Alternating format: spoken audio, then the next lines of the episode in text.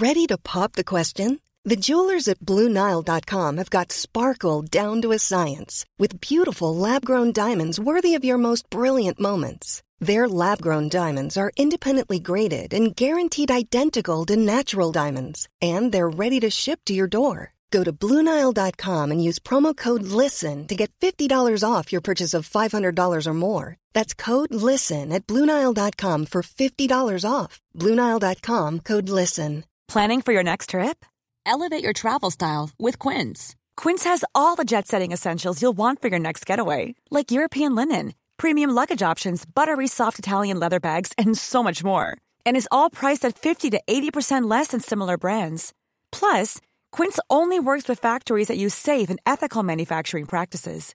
Pack your bags with high-quality essentials you'll be wearing for vacations to come with Quince. Go to quince.com/pack for free shipping and 365-day returns. If you're struggling to lose weight, you've probably heard about weight loss medications like Wigovi or Zepbound, and you might be wondering if they're right for you. Meet PlushCare, a leading telehealth provider with doctors who are there for you day and night to partner with you in your weight loss journey. If you qualify, they can safely prescribe you medication from the comfort of your own home. To get started, visit plushcare.com slash weight loss. That's plushcare.com slash weight loss. plushcare.com slash weight loss. Ya empiezo, ¿ah? Ujú.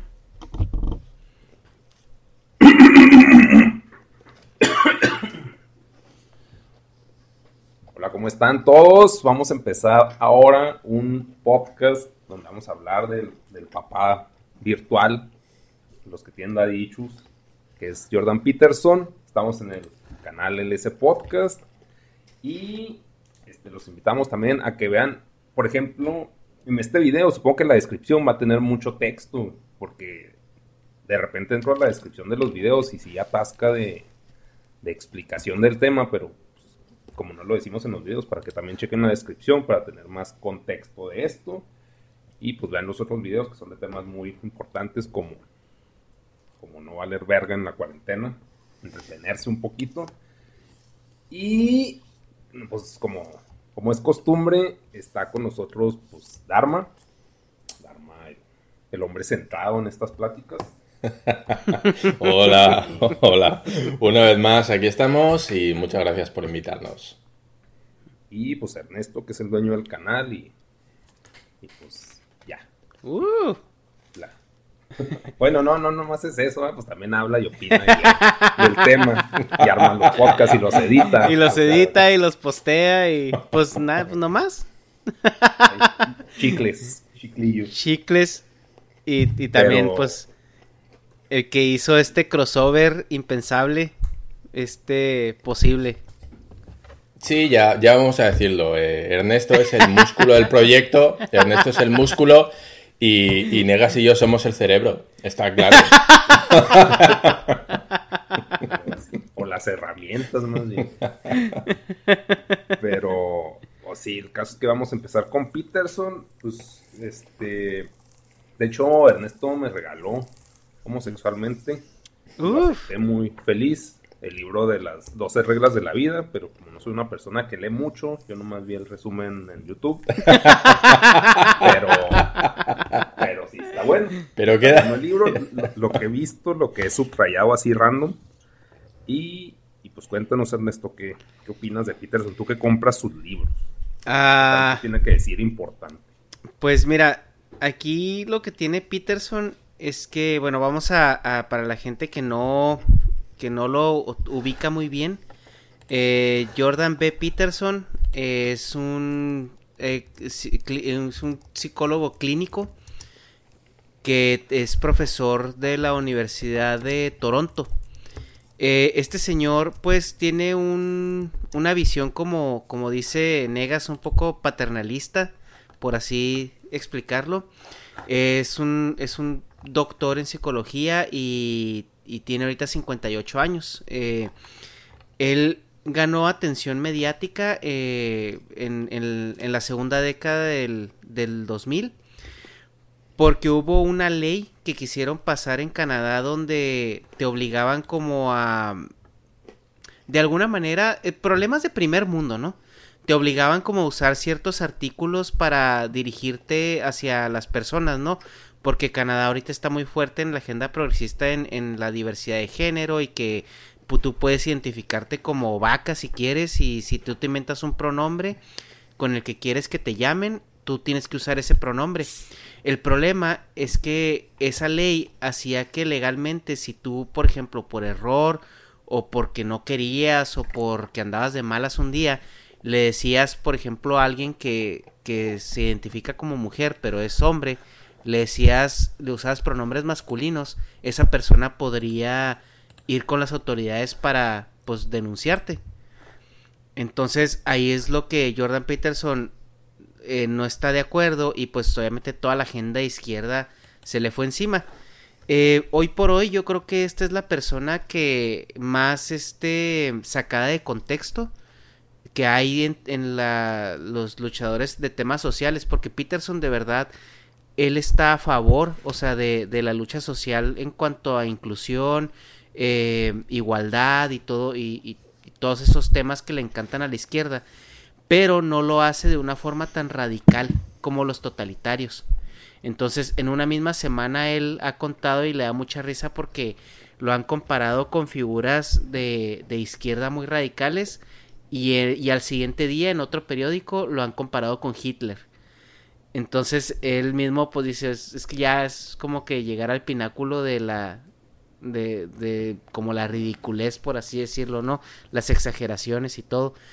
Eh, también podemos ver en YouTube una compilación impresionante de videos donde lo ponen como Peterson destroza una feminista, que pues son videos sensacionalistas donde pues él se pone a debatir con, con personas que están como muy cargadas hacia el lado de izquierda eh, de una forma él pues muy articulada, pero como que hacen, pues ya ven como YouTube no le encanta hacer como las compilaciones de las cosas más controversiales.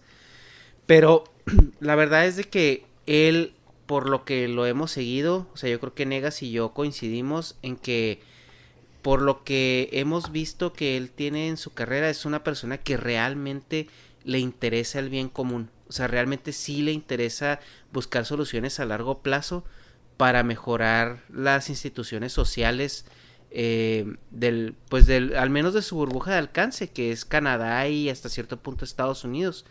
Eh, su libro eh, las 12 reglas de vida para el antídoto del caos pues realmente es un libro que si ustedes lo leen son 12 reglas muy sencillas que, que hablan de eh, pues tender tu cama, de, de eh, caminar con, caminar derecho con la frente en alto y los hombros hacia atrás, o sea, como que él habla de cosas muy sencillas que diariamente se pueden ir aplicando, pero las desarrolla eh, de una, ah, desarrolla como el impacto que puede tener en tu vida.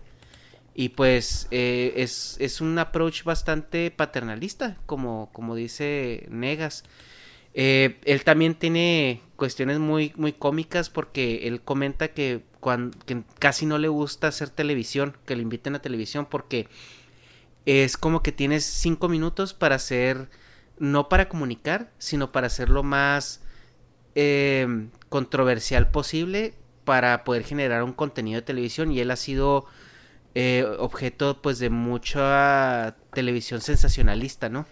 Y donde editan sus comentarios para que parezcan más radicales de lo que es en, el, en la orientación contraria a la que la televisora esté alineada.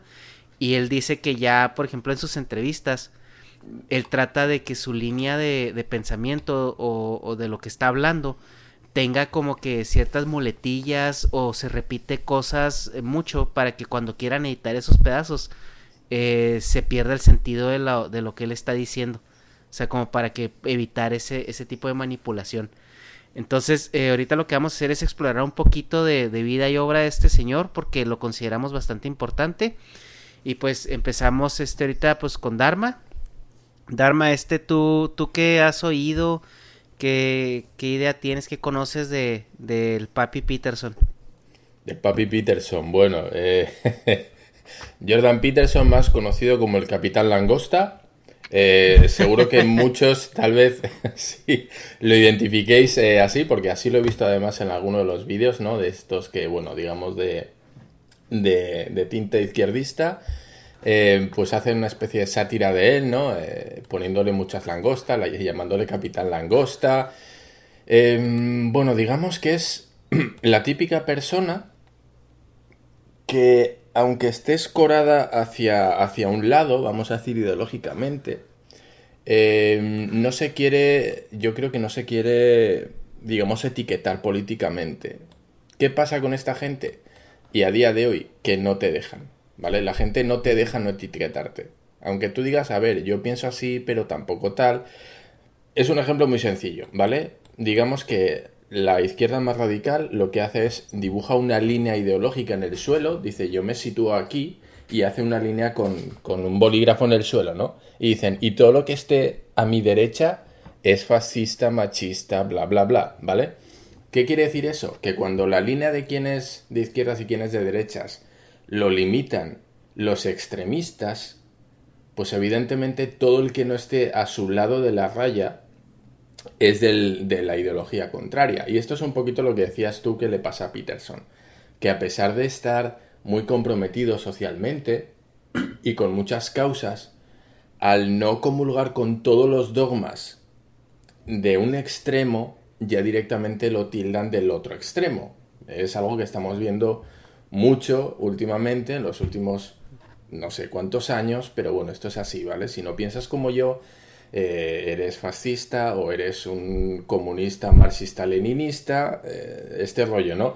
Y yo creo que Jordan Peterson es de esas personas que intenta mantener un equilibrio en cuanto a ideas y conceptos y tal vez en otro momento de la, de la historia se le hubiera permitido mantenerse en ese margen, pero a día de hoy no se le permite y los de un lado le, le tildan, como tú decías, de, de, nazi fascista y los del otro lado le tildan, pues eso, de, comunista leninista.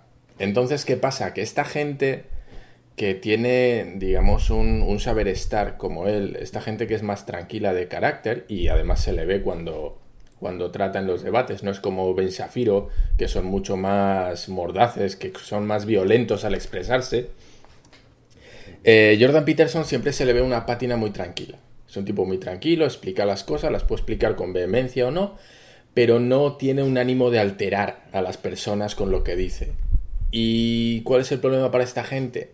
Que cuando se ven atacados por muchos flancos, eh, no se sienten a gusto. Y creo que es ese rollo por el cual comentabas tú que no quiere salir en la tele.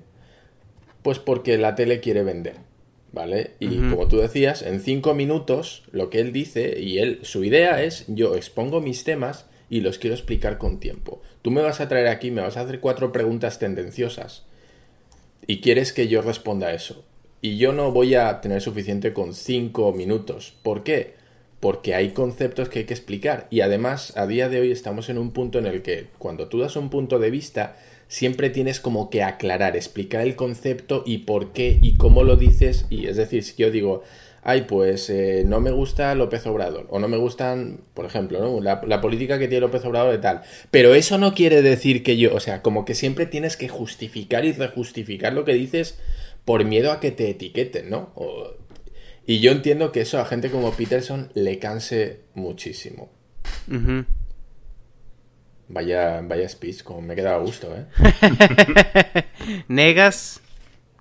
Pues, ¿qué digo al respecto? Pues sí, pues es que lo han, lo han puesto mucho para... Lo usan mucho, bueno, lo usaron mucho ya no, porque ya está todo yonqueado, pero, o sea, lo usaron mucho para controversia en la televisión, pero, pues, o sea, pues, o sea, como que esos videos, sí entiendo por qué se hizo famoso, pues por el morbo, porque pues de alguna forma por eso llegué a él, quizás no, de hecho llegué a él por el debate de Sisek con Peterson, porque pues yo era acá, me gusta, me gustaba, bueno, todavía lo que piensa Sisek, pero como que este güey lo que decía estaba mega, mega aterrizado, entonces como que me enamoré más, ¿no? De Peterson.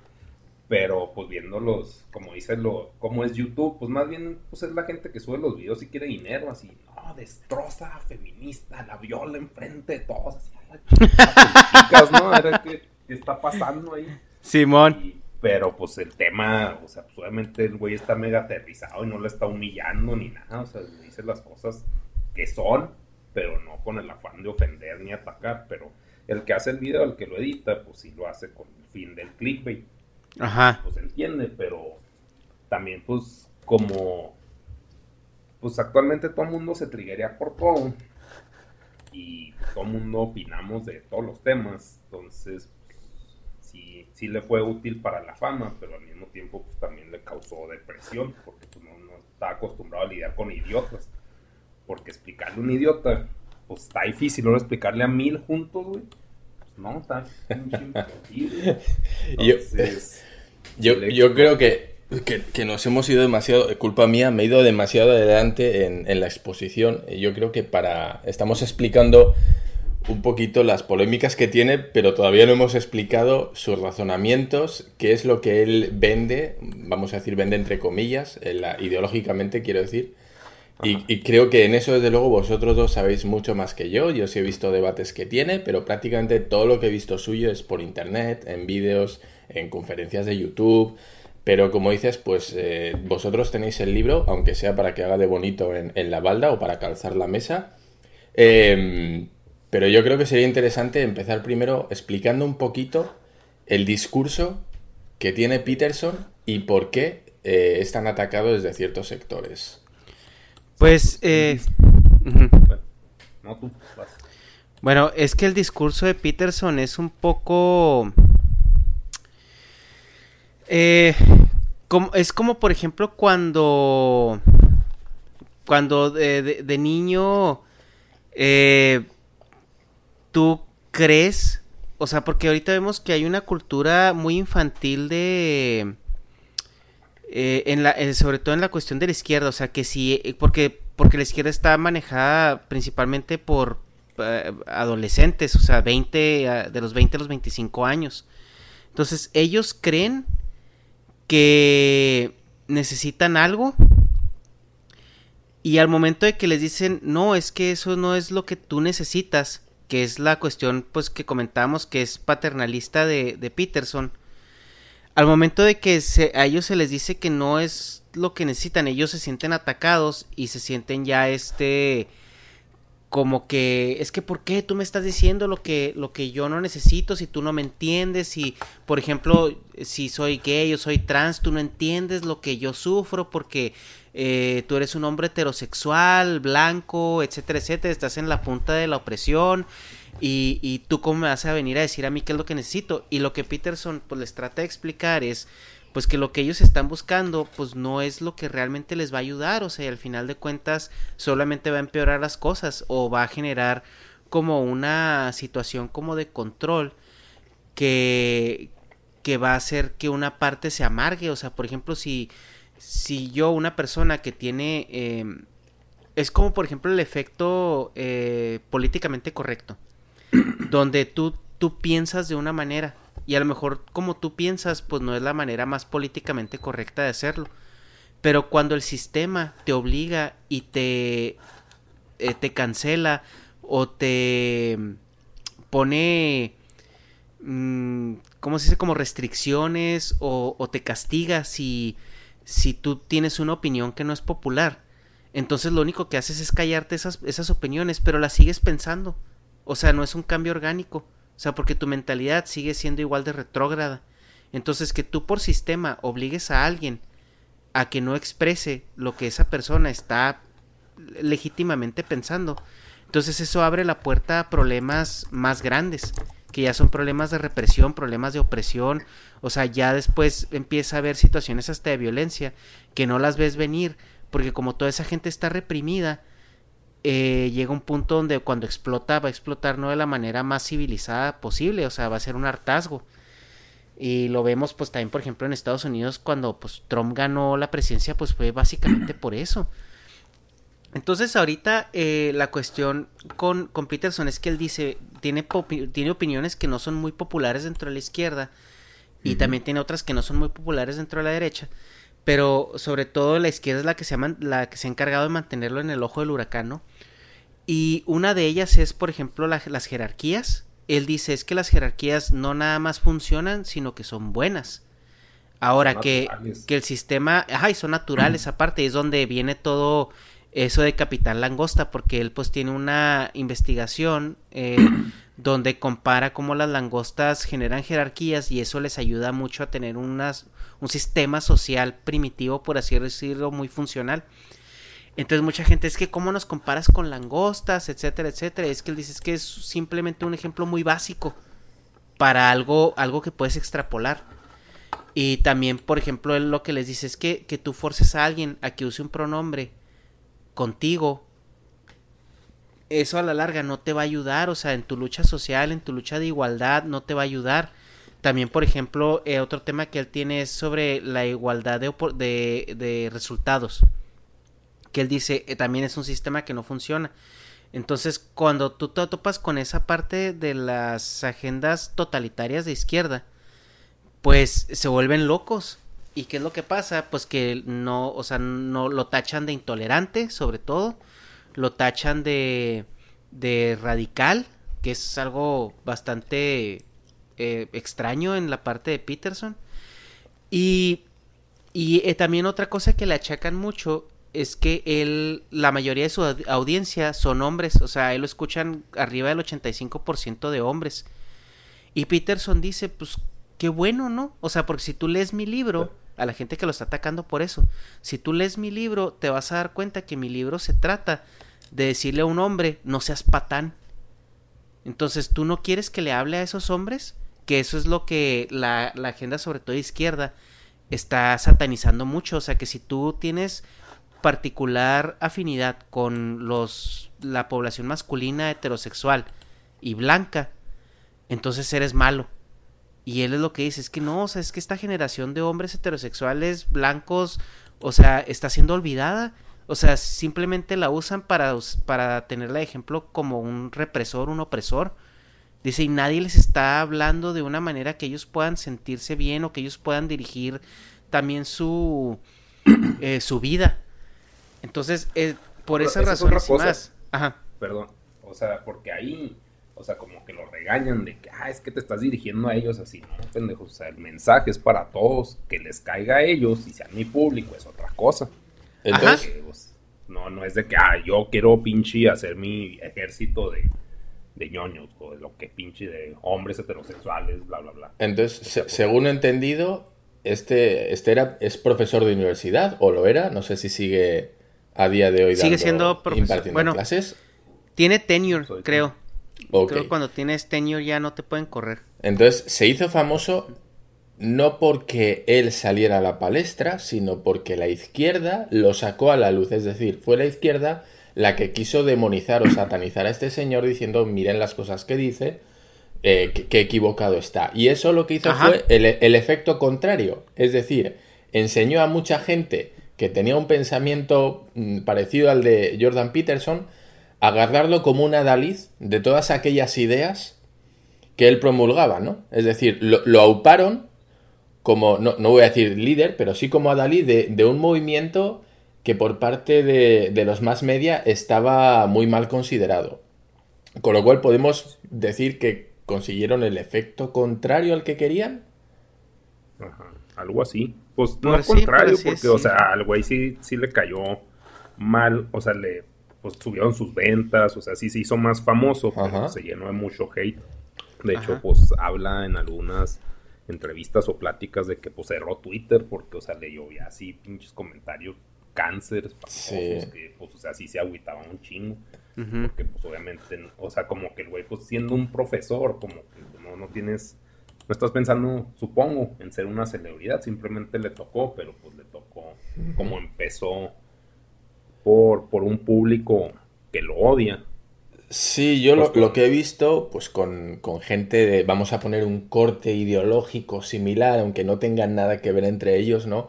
Eh, antes comentaba el tema de Safiro, eh, él tiene su canal de YouTube y es una persona que se gusta mucho de verse. ¿vale? De, de, salir, de dar conferencias, le gusta discutir más que debatir en ocasiones, ¿no? Y Jordan Peterson, pues, se aleja mucho de esa imagen, ¿no? Entonces yo, a mí me da la sensación de como que Shafiro sí vio ahí un filón y dijo, ah, pues yo de aquí sí voy a, voy a sacar tajada, ¿no? Y Peterson realmente recibió tajada, pero de una manera muy indirecta, no porque él lo buscara, sino porque alguien le buscó. Entonces yo creo que aquí lo... perdón, creo que lo interesante o lo que a mí me gustaría saber es cuáles son los puntos en el cual él, eh, ¿cómo se dice? El trigger, el, gatillo, ¿no? Aprieta el gatillo y la izquierda salta. Es decir, cuál de los puntos que él, que él maneja son los que hacen que esta izquierda más radical le salta a la yugular. No sé si estos puntos se puedan explicar con estas 12 reglas para vivir que él tiene. No sé si yo me pongo a leer aquí las reglas, vosotros las sabríais explicar o poner en contexto y, decirme a ver si esto, estos puntos son los que molestan o es otro tipo de discurso. Sí, como que el, tipo de discurso que molesta no es tanto lo del libro, porque el libro está muy centrado, ah, no sé, o sea, como que no, no sé, o sea, sí, como que el libro es aparte, creo yo, de la controversia, como que el güey lo entrevistaban y, él decía, pues los güeyes que están en el poder, por lo general, o sea, por estadísticas son hombres y pues están locos y son medio sociópatas porque, o sea, están adictos al trabajo y las mujeres no tienen ese perfil. Entonces, la, ya por decir eso, por decir una estadística, que pues es cierta porque son números, acá le decía, no, no, es que, o sea, estás en contra de que la mujer esté así, ¿no? Pues las mujeres pueden estar, pero va a ser más chinga porque no tienen ese perfil y tienen que competir con hombres, pues agresivos y pues ellas, chance, como no traen ese perfil naturalmente, pues van a batallar más y por eso hay menos de que hay, hay, pero o sea, es, una cantidad muy chica y por lo general no tienen familia y un hombre con ese perfil no tiene bronca en no tener familia, o sea, es como que más, pues sí, autista, pero a las mujeres pues les afecta más, entonces por eso no hay tantas. Pero ahí es de que, o sea, pues se van por la tangente, que, ah, no, es que tú no estás apoyando a las mujeres, o sea, nada que ver. Yo no estoy diciendo los datos. Y pues en el libro también, pues, porque son que, consejos de vida. Pues, sí, porque los estaba, estaba leyéndolos y, la verdad es que no me parecían nada controvertidos. Veo aquí un punto que dice, traba amistad con las personas que quieran lo mejor para ti. O di la verdad o por lo menos no mientas. Y digo, bueno, pues creo que en esto más o menos todos estamos de acuerdo. Entonces no sé muy bien qué punto es el que, no sé, amarga a la extrema izquierda, ¿no? Pero bueno, como Lo que pasa es de que creo que Peterson en sus obras y en sus discursos, él dice, o sea, lo que te está pasando a ti, la mayoría de las cosas, o sea, la gran mayoría, si no es que todo, es tu responsabilidad. Entonces, asume esa responsabilidad. Es como lo que, lo que Peterson dice, ¿no? O sea, si tú si tú tienes malas amistades, pues de quién es responsabilidad, pues es tuya, o sea, si tú estás en un lugar que pues no te conviene mucho, pero pues no tienes otra opción, o sea, pues tú tienes las herramientas o la manera de mejorar tu situación, por así decirlo. Y es como lo que, lo que a la izquierda no le gusta, porque la izquierda dice es que el sistema está mal. Entonces, si el sistema está mal, eh, culpa. Eh, eh, te lo tienen que arreglar por ti. Y Peterson, pues lo que dice, no, o sea, el sistema no está mal. De hecho, el sistema en el que vivimos, Peterson es de los que dice que es un sistema que funciona muy bien, porque permite a la mujer incursionar en la industria, permite a, a este eh, que, que, la gente tenga una mejor calidad de vida, o sea, y él te muestra la estadística, te dice, desde que el sistema capitalista se vio implementado, etcétera, etcétera. Eh, la pobreza mundial ha disminuido en tanto. O sea, dice, no es el sistema perfecto, pero de todos los sistemas que hay ahorita, es el mejor con, con pruebas estadísticas, ¿no? Y también él dice, es que la inclusión de la mujer en, la, en, en lo laboral es un, es un mecanismo de aceleración de desarrollo impresionante. O sea, él siempre lo ha dicho. Y cuando él dice esas cosas, simplemente esa parte de la izquierda lo ignora. O sea, el, el vato, de hecho, él dice es que yo me identifico con la izquierda. Dice, no con esta izquierda, pero con la izquierda en general. Digamos entonces que su speech choca frontalmente o encuentra su, su enemigo en la mentalidad victimista y eh, antes ha indicado Negas también un, un dato que ha dado y un poquito en, en la biología, por, por como lo puedo entender. Es decir, él basa su speech en decir, pues eh, vamos a poner entre comillas la típica frase, ¿no? De sé un hombre y, arregla tus problemas, ¿no? Entonces, que va un poquito por el tema que decías tú de ser responsable de, pues, ok, tendrás más medios o menos medios, pero siempre vas a tener la manera de mejorar. En vez de quejarte, eh, échale huevos, que se dice, e intenta cambiarlo, ¿no? Entonces, en una sociedad con la mentalidad victimista que estamos viendo que tiene la deriva a día de hoy, pues eso choca frontalmente. Y además, como indicaba Negas, el tema de decir los hombres esto y las mujeres lo otro también parece que levanta ampollas en ese sector de, de la izquierda. Entiendo que es eso lo que le está creando esa animadversión con, con digamos, con ese ala. Sí, sí, pues sí, eso es. Sí, como que no, como que no aterrizamos tanto y divagamos porque como hablamos tanto de este güey, como que, o sea, ya estamos más filtrados en, en otros temas, pues se puede decir, más actuales que, que con los que trae broncas. Pero, pero sí, sí, tienes razón, si es eso, y sí, si lo aclaras más que lo que hemos dicho nosotros. No sé, pues entonces, ¿podemos hablar de cada regla o, o no nos enfocamos en eso, no sé. O tú qué viste, Dharma, que te llamó la atención. pues, eh, o sea, ya ahora que ya, pues según yo, pues ya quedó claro de, o sea, pues, por qué tuvo broncas Peterson y por qué la gente, bueno, por lo general los hombres lo siguen, pero, o sea, como que, que se te hizo interesante a ti de, de lo que viste de él. Pues yo creo que vamos a recomendar primero, antes de nada, por si quieren, bueno, para no hacer spoilers y por si quieren ver la entrevista o el debate que tiene con Sisek, que comentabas tú, que me parece súper interesante y desde luego para mí, y creo que para, para mucha gente, es el cómo se debería llevar a cabo un debate. Porque a día de hoy que estamos acostumbrados a ver cómo se gritan, se insultan, se, el que más alza la voz más razón tiene, ¿no? En ver a estos dos señores, porque para mí son señores con letras mayores, sentarse y discutir, debatir, rebatir sin alzar la voz, sin interrumpirse, que eso ya es un hito a día de hoy.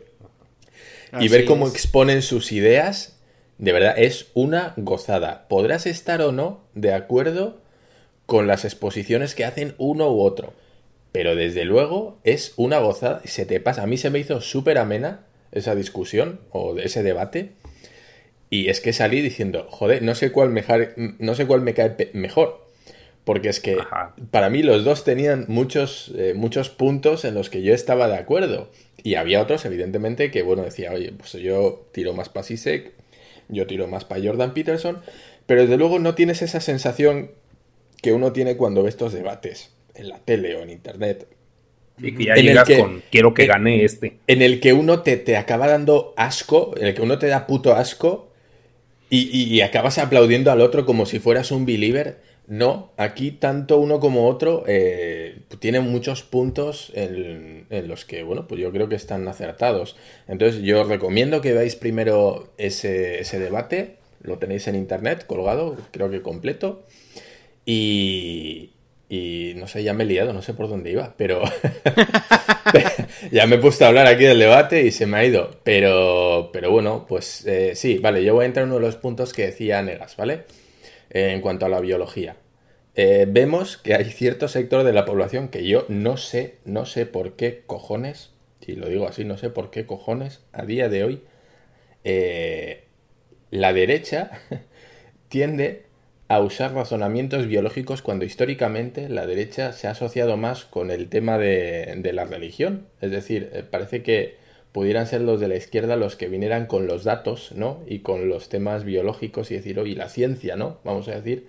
Y los de la derecha que estuvieran diciendo, no, esto, pues la creación lo hizo Dios o lo hizo no sé quién. Y los demás, no, no, es producto de la biología y la evolución. Y ahora parece que se han cambiado las tornas y que la izquierda está, está adueñándose de un speech en el cual la biología eh, queda desmitificada, o sea, la biología queda, queda al margen, no existe. Parece que ahora que es un constructo de la derecha para explicar los géneros.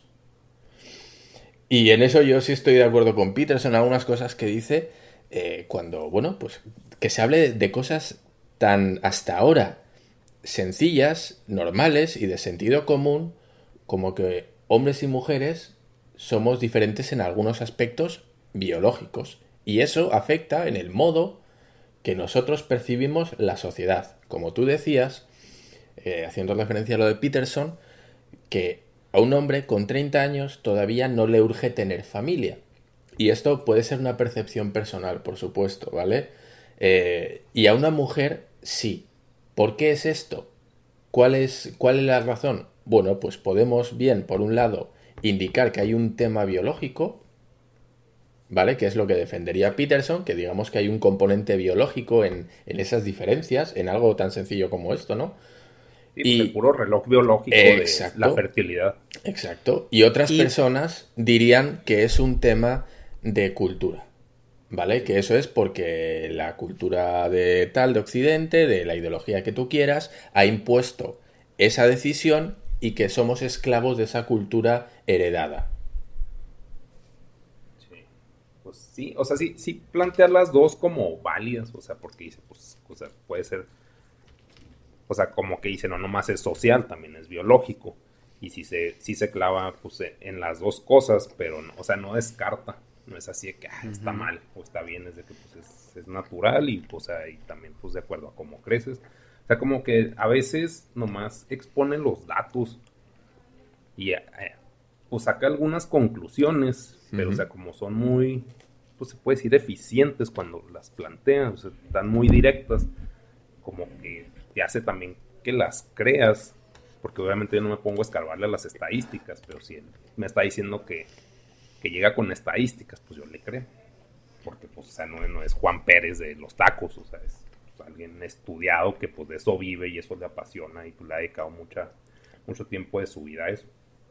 Pero sí, o sea, como que, no sé, como que esos temas sí son, pues, los, los que causan controversia, pero, pues, también, o sea, se clava mucho con, con la religión y sí piensa conservadoramente, pero se puede decir es un papá permisivo con muchas cosas, pero pues si es conservador también supongo que pues por la edad ya te vas apegando más a, ciertas ideologías y pensamientos y pues viste que te funcionó en la vida y es lo que predicas que sirve.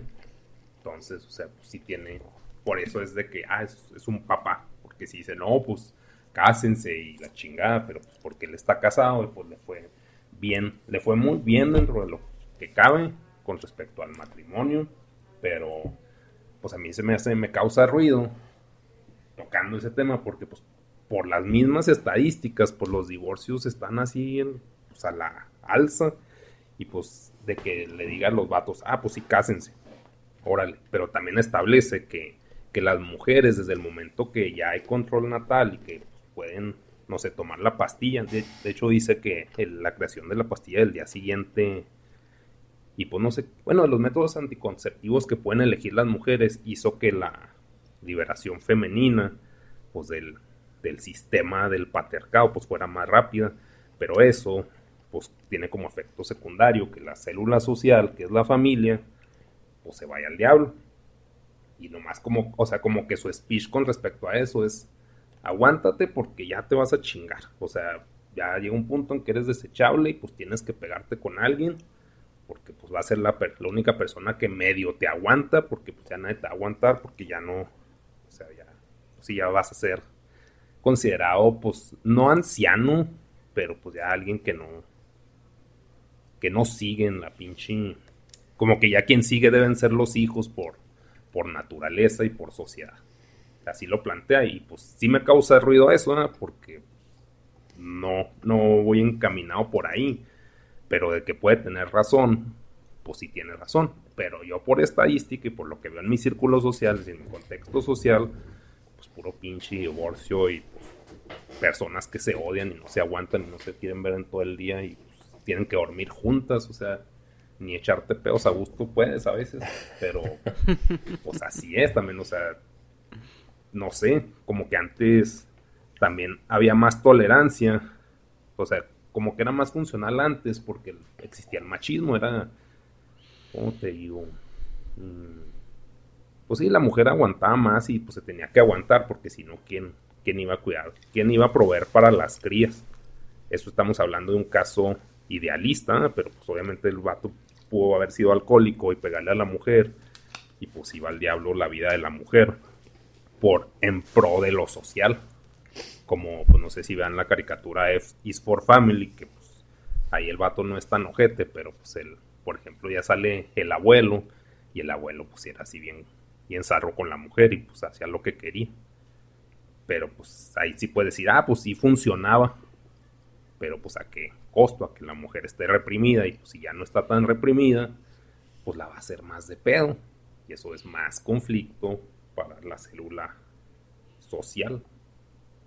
No sé, si me fui por las ramas un poco, ¿no? Pues no, o sea, sí lo, o sea, sí estás como desmenuzando un poco la filosofía de Peterson.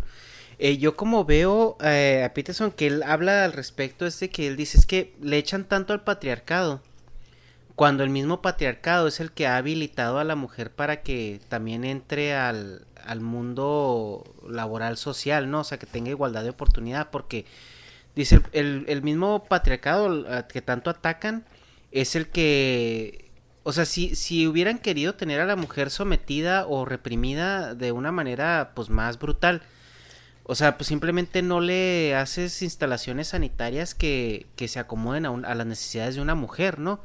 O no, no haces como que reglas también laborales donde a una mujer cuando se embaraza pues tiene que tener su periodo de, de maternidad.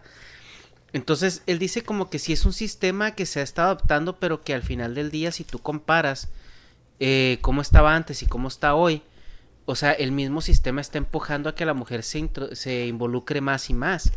Y, y, lo que él dice es de que también un país con inclusión femenina en su fuerza laboral es un país que crece el, al doble o al triple de velocidad que uno que no.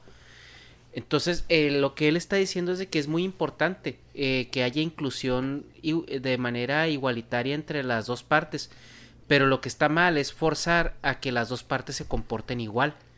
Y él es donde pone, por ejemplo, el, el, caso de estudio de los países de Escandinavia, donde ahí los géneros son más iguales entre todos, hay menos distinción de que, ay, tú eres mujer, tú eres hombre, o sea, realmente puedes hacer lo que a ti se te hinche la gana. Sin embargo, lo que se está viendo ahorita es que las mujeres y los hombres tienden a ser más diferentes. O sea, las mujeres tienden a enfocarse en, en carreras que los hombres no están interesados en ellas y viceversa. Entonces dice el por qué. O sea, pues porque mientras más igual sea la oportunidad para todos y, y, la sociedad esté menos enfocada en, en, en, ver qué está haciendo la mujer y qué está haciendo el hombre, sino que el sistema se, se proponga de la misma manera para todos, pues la gente es más libre de elegir. Y cuando la gente es más libre de elegir, pues ahora sí que sigue su corazón, ¿no? Por así decirlo. De una manera muy, muy romántica y poética. Y esto, después los luchadores sociales dicen, es que qué tal si es porque el género está como metido en la cultura. O qué tal si es porque a las mujeres nunca les dijeron de niñas que podían ser ingenieras.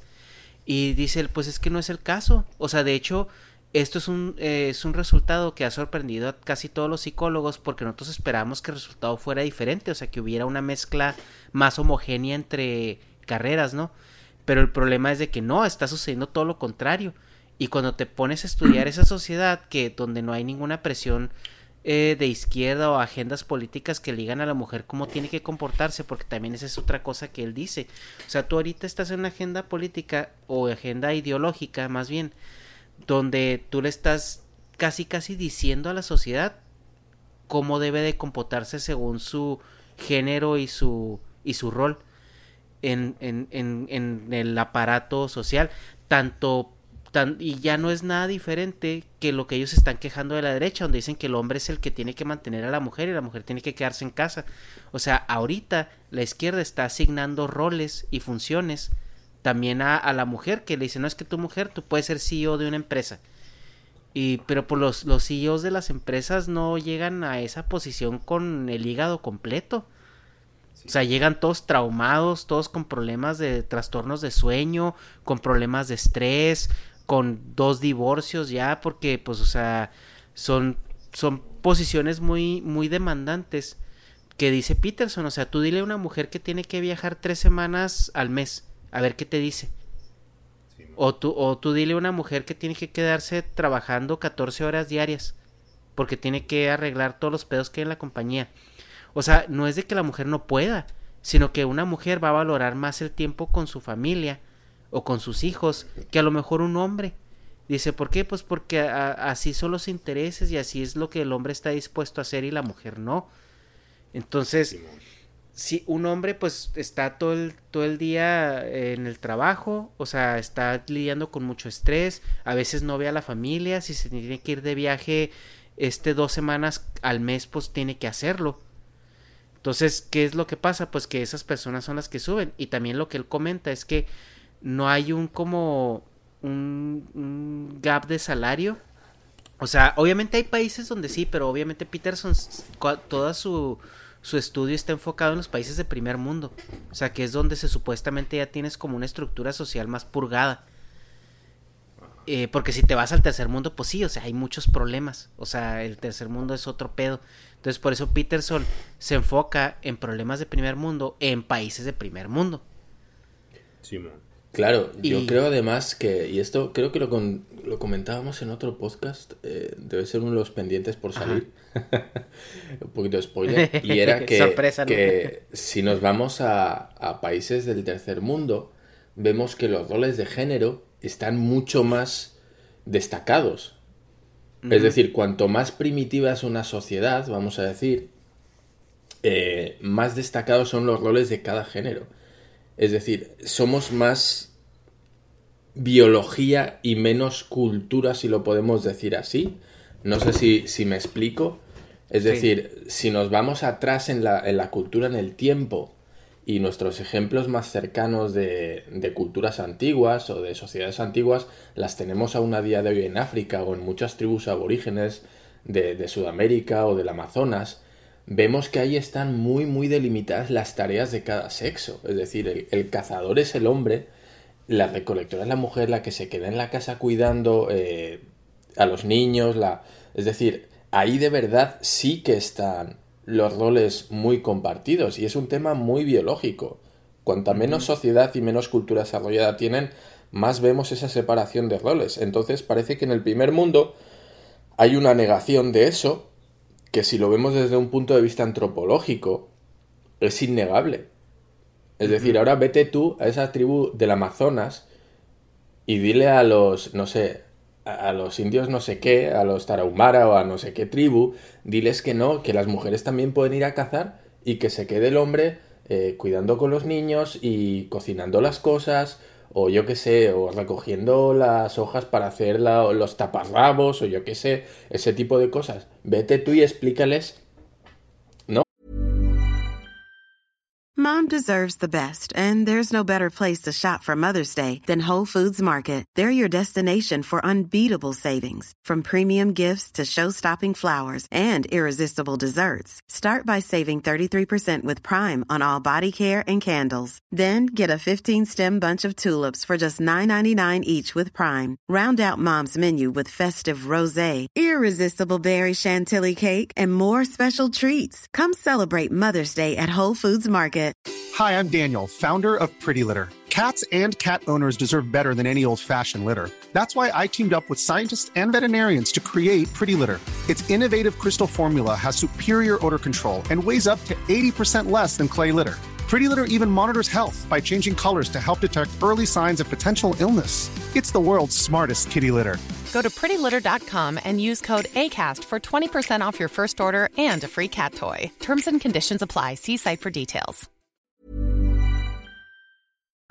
O explícales a los indígenas australianos también, diles, no oigan que vayan las mujeres a cazar, ellas pueden, ¿qué te van a decir? No, pues, pues no, pues si no funciona aquí, vayas a su casa. Que ahí le van a decir, no, pues la neta, mira, pues los vatos eh, tienen mejores pulmones y, echan los dardos más lejos. O tienen el brazo más fuerte y alcanzan más con la lanza o con el arco. O la coordinación mano-ojo es, es, es mejor Claro, ese este tipo de cosas. Entonces parece que en, en, la sociedad actual en la que estamos, en la que todo el mundo puede hacer de todo, y yo creo que este es un tema también a tocar, no sé si eh, os interesa hablar de esto, pero bueno, es un poquito, como tú decías, la mujer ha estado asumiendo el rol del hombre en los últimos años, es decir, se ha adaptado a roles masculinos y en eso yo no veo ningún problema, tengo que decirlo, no, aquí que nadie se me eche encima, es decir, me parece perfecto, pero la mujer ha ido adquiriendo roles que históricamente han sido ocupados por los hombres y en cambio eso que produce que el hombre se vea desplazado en cierta manera, no voy a decir que sienta un intrusismo, pero sí tiene esa pérdida de identidad como hombre. A ver si me explico. Creo que vosotros ya veis por dónde voy, pero bueno, pues para, que quede, para que quede claro, ¿vale? Si, la tarea del hombre como hombre históricamente ha sido proveer a la familia, cazar, trabajar, no sé, traer la, comida a casa y mantener a salvo a la familia. Si de repente la mujer empieza a traer la comida a casa, a trabajar, a proteger, ya tenemos casas, no tenemos que hacer guardias para que el lobo no entre en la cueva a comernos, ¿vale?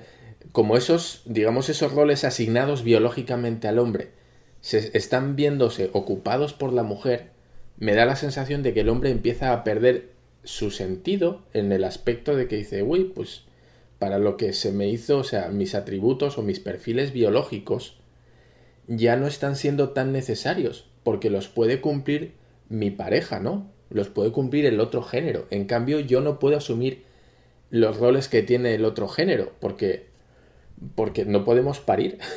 Quiero decir, por ejemplo, ¿no? O sea, no, nosotros no tenemos ese, como dicen, el instinto materno, no tenemos, biológicamente somos diferentes, y eso lo vemos, vamos, todos los días, lo típico, de que las mujeres pueden estar a mil cosas, tienen una capacidad increíble de estar atentas a un montón de tareas, lo típico de que, no sé si sea, conozcáis el caso, pero que se va, vas a la playa o te vas al, al monte o a lo que sea, a hacer una barbacoa y el, el vato nada más está ahí con la barbacoa o jugando con la pelota con el niño y la mujer está vigilando que no se queme la barbacoa, con el otro ojo mirando que los niños no se vayan a, no sé dónde, de mientras están teniendo una conversación con la amiga, o con el amigo, o con lo que sea, y además están pensando a la vez que mañana tienen que hacer no sé qué, no sé cuánto, las tareas que tienen que hacer, o sea, una capacidad de, de 360 grados y de tener, ser multitarea, que la mayoría de los hombres no tenemos. Entonces nosotros, eh, yo entiendo que, al hombre le cuesta muchísimo adaptarse al rol de la mujer porque biológicamente somos diferentes. Eh, me podéis coser ahora si queréis a dislike, me podéis escribir en, en los comentarios que, me odiáis y soy un machista y todo lo que queráis. Em, pero creo que hay suficientes evidencias antropológicas y biológicas que por lo menos pueden apoyar esta teoría. Ahora os lanzo a vosotros el guante y, vosotros eh, comentáis si queréis o, me rebatís o deis vuestra pues, no, lo que pasa es de que sí tienes razón porque, mira, la, sociedad es un vehículo para alejarnos de la, de la necesidad que tenemos de depender de, la, de los trazos biológicos. O sea, y eso nosotros lo vemos en, en, en las ciudades, ¿no? Pero si te vas, eh, como comentas tú, si vas retrocediendo eh, socialmente, eh, claro que tienes que regresar, o sea, regresas un poquito más a tu, ¿cómo se dice? Como a, a tu base o a tu centro, o sea, regresas más a depender de lo que traes en código. ¿Y qué es lo que traes en código? Pues es tu biología. Entonces, si no tienes un motor tecnológico que por, por, lo general la sociedad siempre va acompañada de, de, una, de un motor tecnológico. Eh, si no, no, no puedes crear sociedad. O sea, porque para crear sociedad necesitas, necesitas ciencia, necesitas tecnología para armar todo lo que viene siendo simplemente lenguaje, ¿no? Entonces, cuando tú no tienes tecnología, con lo único que te quedas es pues con lo que naturaleza te dio. Y tienes que usarlo. Y es cuando ya los trazos biológicos se vuelven más importantes y más imperantes en cómo vas a dirigir la, tu vida o tus relaciones con las personas que, que ocupan tu comunidad. Entonces, por esa parte, pues si, si careces de, de ese catalizador, eh, pues tienes que regresar a lo básico, ¿no? Por eso te digo que Peterson se enfoca mucho en el primer mundo, que no tiene, se supone que ya no tiene esos, esas limitantes biológicas. Entonces lo que él dice, si tú tienes una sociedad avanzada y tienes un motor tecnológico que está muy, muy avanzado también, entonces, ¿cómo lo podemos usar de manera eficiente para que nuestra biología eh, pues se vea beneficiada, ¿no? Entonces lo que él dice es que si tú no pones en la mesa los trazos biológicos que tenemos, vas a tener gente frustrada o no vas a entender cómo utilizar las herramientas. Y eso es algo muy acertado que él, que él tiene, porque si tú no pones en la mesa cosas para discutirlas, si tú no dices la mujer por naturaleza, ahorita al menos, no sé si en 100 años más, pero ahorita al menos es, le gusta más o le, le apela más a, a cosas que tienen que ver con interacción humana pues obviamente van a ser maestras, van a ser enfermeras, van a ser doctoras, van a ser farmacéuticas, o sea, ese tipo de, de, de, profesiones. Y al hombre que le interesan más las cosas, pues entonces es normal de que sea ingeniero o sea mecánico o, o profesiones de ese estilo. Ahora imagínate si tú como sociedad forzas a una mujer a ejercer una profesión con la cual no conecta, porque si es, si es maestra, entonces está reforzando el estereotipo del patriarcado, porque así lo ven. O sea, ves que el movimiento feminista es o las que están con nosotros, que son unas pinches garras de repente de gente que no tiene claro nada. y luego de repente, y, y, cualquier otra mujer que dice, ah, es que pues yo sí estoy de acuerdo con el movimiento feminista, pero pues a mí me gusta criar mis hijos. Ah, eres una alienada, eres, o sea, la atacan como si fuera instrumento de, del, sistema opresor. como si estuviera poseída así por Ajá. Entonces lo que Peterson dice es que, o sea, eh, la inclusión, la igualdad y todo es algo que debe existir y tú ya tienes las herramientas tecnológicas para hacerlo. Pero si tú no entiendes cómo funciona cada persona desde su perspectiva natural, entonces vas a perder vas a perder de perspectiva el rol o los intereses que esa persona puede tener en tu sociedad moderna y cómo aprovechar cada cerebro de la manera más eficiente posible. O sea, es como, por ejemplo, si tienes a un vato que pues no le interesa tratar con gente, pero se mete a enfermería porque es lo nuevo, porque ya lo rosa no es gay, por así decirlo. Y, y el vato pues no tiene empatía por los, por los, este, los enfermos, ajá. O es, por ejemplo, un doctor que tiene que dar, o sea, malas noticias, o el doctor que nada más llega a visitarte a tu cama después de la operación y te dice, güey, te tuvimos que cortar la pierna. O sea, obviamente una mujer como una mujer es muchísimo más empática. Incluso psicológicamente una mujer le puede afectar mucho tener que tomar ese tipo de decisiones. Además, eso, eso creo que, que, existe, creo que se llaman, tienen más neuronas espejo, no sé si estoy equivocado, creo que se llaman eso, ¿no? Neuronas espejo que empatizas mucho más con las emociones de la persona que tienes delante, como que replicas, si ves a una persona llorar, como que te, te inquieta, ¿no? Por dentro, te mueve algo. Eh, creo que se llaman neuronas espejo y tal vez esté equivocado, pero me parece que eh, las mujeres tienen más de eso. Es que las mujeres son muchísimo más empáticas. Una mujer tiene menos problemas para ponerse en los zapatos de otra persona, o sea, en, en algún momento dado. Y un hombre es muchísimo más pragmático. Y por eso muchas mujeres dirán, este tipo es idiota, no entiende lo que le estoy contando, ¿no? Le voy con un problema y él nada más me trata de dar soluciones cuando lo que quiero es que me entienda. Quiero, que, me, quiero que me consuele, sí, quiero que comprenda, que diga, ay, sí, pues, oye, pues qué mal te sientes y no, pues si tienes razón y tal. Y un hombre que te va a decir, oye, ¿y por qué no le dijiste esto? Oye, ¿y por qué no haces, por qué no cambias, por qué no... Nosotros intentamos solucionar los problemas, ¿no? Como diciendo, oye, pues haz esto y ya se te va a olvidar eso, ¿no? Y a veces las personas no quieren eso, no quieren que les solucionen los problemas. Y da la sensación de que Jordan Peterson tira por eso. De que, güey, si tienes un problema, solucionalo. No te quedes ahí lloriqueando y diciendo que es culpa del sistema o culpa de los demás. Haz lo que puedas y está en tus manos. Y respecto a lo que... lo que... Como dices, las mujeres no quieren oír eso. Por eso el público es mayoritariamente vato, ¿no? Probablemente. Yo creo que sí, eh, sí hay, puede, puede que haya algo de eso, porque, o sea, lo que Peterson eh, comulga en la mayoría del tiempo es que él hace un llamado a, pues, a ejercer responsabilidad, pero también a ponerte metas muy accesibles, ¿no? O sea, porque hay mucha gente que que dice ah, es que, eh, por ejemplo, cuando quieres ir al gimnasio, ¿no? Y llegas al gimnasio y el primer día quieres levantar 100 kilos, pues no se puede.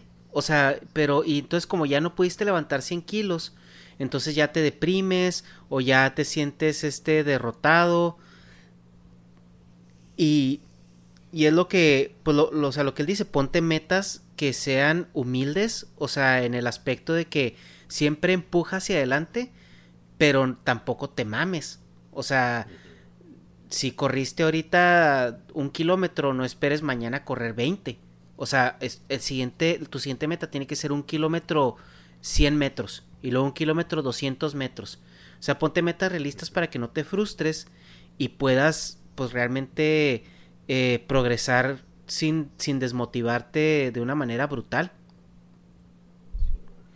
Y mucha, y, mucha gente es lo que, lo que dice, no entiende, ay, pero es que eso, eso entonces es ser mediocre. Y dice, pues no, o sea, no necesariamente ser mediocre. O sea, porque te estás poniendo metas realistas y siempre estás apuntando hacia enfrente. Y. Y ah, no sé, a mí, a mí sí me gusta mucho porque Peterson es muy pragmático, a pesar de que es psicólogo. Es un psicólogo muy, muy, muy pragmático. Entonces, eh, no se va tanto.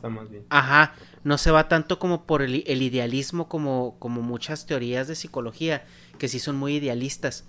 Él es como mucho más centrado en la realidad y, más tangible. De hecho, por eso también el debate de Sisek y Peterson, o sea, me hizo, porque yo era, pues sí veía a Sisek y vi lo de que la guía del pervertido al cinema, que ya desde el nombre me daba asco, pero vamos a darle chance, güey. Vamos a darle chance a este no estético hombre a que nos diga cosas de pervertidos, pero está muy bueno los análisis que hace de las películas. Pero como que si se cae mucho en el idealismo, güey. Ajá. no, pues todo debería ser así, la chingada, güey. Y dices, sí, ok, sí, cierto.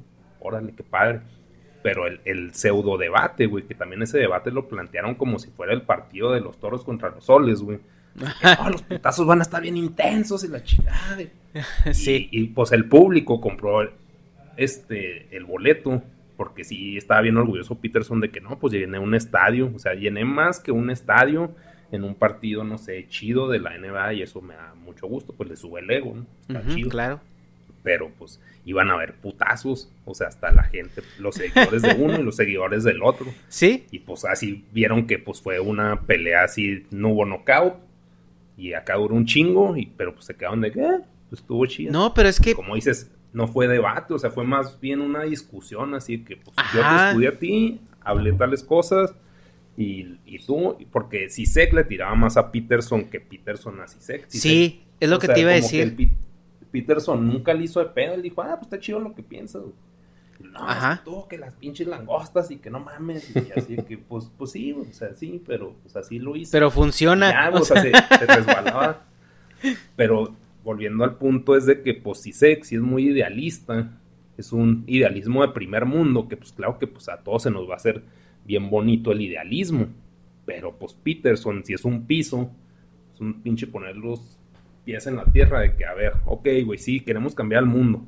Chances sí podemos, güey, pero primero, limpia tu puto cuarto, güey o sea, como que ya desde ahí, no, pues cómo más decir qué hacer, la chingada, si es tu cuarto, no es el mío, Sí. Es por tu bien, cabrón. Y quiero, quiero que, que, expliquéis este punto de lo de limpiar tu cuarto, porque creo que es una frase que se, se ha usado mucho de Peterson, ¿no?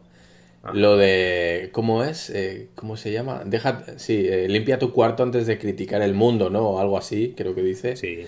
Eh, bueno, obviamente es una metáfora. No sé si podéis explicar la metáfora a qué hace referencia. Sí, pues es que en realidad no, yo no lo veo como una metáfora, yo lo veo como algo bien simple de que, güey, o sea, te crees muy vergas y que vas a salvar al mundo, Superman. A ver, primero tu cuarto. Pero hazlo, ¿no? Tiende tu cama, o sea, cosas bien básicas de, pues que te dice tu mamá, ¿no? Pero pues como que Peterson te lo dice así, bueno, o sea, esto es así, güey. Porque, pues, si quieres controlar una situación a nivel mundial, güey, como lo es el pinche feminismo contra el patriarcado, primero controla tu puta casita. O sea, básicamente. Ya que ese control, vas escalando, así como lo que decías de gradualmente del ejercicio. Que, o sea, no porque ya ahorita yo crea que el pinche, que las hembras deben acá dominar el universo, pues va a pasar mañana y yo no puedo plantear esa pinche revolución si ni siquiera tengo control en mi propia vida, ¿cómo chingado voy a controlar? Y, y para empezar, el de limpiar tu cuarto, o sea, como que está muy directo, pero creo que trae invisible el hecho de que tu cuarto son cosas, No tienen opiniones, no nada, las puedes mover a donde quieras. Si estableces control sobre los objetos inanimados, está, pues vas bien, güey. Ya después te mueves a los animados, güey. Ya después quieres dominar un perrito que está más pelada, pues lo dominas. Y luego ya, o sea, vas lavando cerebros, pero, o sea, el punto es de que, pues, aterrízate primero a lo más fácil. Y neta, mucha gente que yo conozco, o sea, sí soy bien nazi a partir de que vi eso del cuarto, de que si veo así que el cuarto es una trocha, güey, es una porquería, una posilga, digo, no, pues, o sea, este, o sea, porque sí he conocido, pues, a viejas feministas que, que pues sí viven en, en caca, güey, casi, así de que, güey, pues porque, bueno, caca no de ellos, pero de ellas, sino de pues, animales o cosas así, y dices, güey, no, o sea, ¿cómo chingados quieres cambiar el mundo? Pero bueno, el punto es de que no es, no es una, no es tanto una analogía, es un, primero haz eso, o sea, te la dejo peladita, primero tu cuarto, ya después vemos, pero, o sea, sí, no, no. Yo, lo, yo lo entiendo por el aspecto en el cual sería un poco como predica con el ejemplo, ¿no? O sea, si quieres arreglar el mundo, primero arregla tu cuarto. Es decir, da ejemplo y luego ya podrás exigir a los demás. pues él, él lo que pues. llama mucho es primero a tener tu vida en cierto orden antes de ir a, a manejar el mundo. Y volvemos al tema de que él, él es un... Eh, ¿Cómo se dice? Él... Ah, predica mucho con, con ejercer responsabilidad. Entonces, si tú no tienes, o sea, la responsabilidad suficiente como para hacerte cargo de tu vida, pues no, pues cómo quieres cambiar el mundo. Porque después cuando tu vida es un desmadre y quieres cambiar el mundo, entonces vas a echarle la culpa de tu desmadre personal al sistema. Entonces como que él dice, primero entiende cómo funciona tu vida, primero, y luego ya después ve y cambia el mundo. O sea, porque el, el, hacerte cargo de tus, de tus pedos, primero te va a hacer madurar como persona y te va, te va a hacer entender el valor de, de ser una persona ordenada. Entonces yo creo que es también por eso que él sí hace como mucho hincapié en, en esa parte de, de, tener arreglado primero tu cuarto, ¿no? Que es algo tan simple. Eh, que ya desde que, desde que te levantes en la mañana, pues ya es como una acción que, que define mucho una situación de responsabilidad personal. sí, pues, cosas, pues, o sea, se me hacen muy básicas, pero como las cuenta él, o sea, como que te la crees, güey. O sea, como que si te lo dijo tu mamá cuando tenías ocho años, dices, ay, estoy chingando, señora. Pero ahorita que ya no sabe uno qué chingados hacer con la vida, te la está diciendo un viejo que, pues, mínimo es de tu mismo sexo, que, pues, para mí es muy importante eso y se me ha ido bien en la vida, estos son mis consejitos. Órale, así como cuando cualquier cabrón de TED da una plática, si no, pues tengo éxito, bueno, de los TED buenos, güey, de los de antes, no ahorita que pinche el que hace galletas sin gluten ya da pláticas de TED. Ajá. los, o sea, los que sí lograron cosas significativas a nivel mundial, pues sí, sí toma su consejo y como también pues una frase muy común, no de Peterson, pero dice, o sea, si eres rico, cualquier cosa que digas es sabiduría. Y tiene mucho sentido, güey, porque ser rico, tener dinero, es una señal de éxito. Entonces, pues obviamente le vas hacer caso a quien tiene éxito social. ¿Por qué? Porque pues, vivimos en las pinches, en la sociedad, en una pinche jerarquía, y pues quieres mejorar. Por eso se supone. También hay mucho charlatán de por medio, pero pues, sí tiene sentido que hacerle caso a alguien que pues de jodido tiene un piso en la pinche, o sea, por más inflado que esté, se me hace mucho más aterrizado Peterson, porque también habla de cosas pues, personales y familiares, y Sisek no habla de eso. O sea, Sisek es nomás de, no, los sistemas políticos y el comunismo, el socialismo y la chingada, así que, ok, güey, sí, muy bonito. O sea, sí me entretiene un chingo Sisek, pero es de que yo no voy a cambiar eso, güey. No puedo cambiar a veces ni un puto foco, güey andar cambiando el puto sistema, o sea, como que, ¿cómo se llama? ¿Cómo le dice? O no sé cómo se diga, compart, compartimizar, compartimentar, compartimentos, compartimentar, departamentalizar. Sí, pues algo así. sí, es, que, En, inglés es compartmentalize, algo así, pero en español es como departamentalizar, o sea, como poner, ajá, como separar en compartimentos cada cosa. Sí, poner sus problemas en sus cajitas, güey. Ajá. Sí, pues ya lo debugueas más fácil, así, ah, pues esto puede estar en esto, en esto, en esto, así va sacando como que la rama, en lugar de cortar todo el pinche árbol, porque están dando manzana rancia, nomás cortas, no sé, unas ramas, por decirlo así. Ajá. sea la analogía correcta, no soy agricultor, pero, pero pues sí, algo así.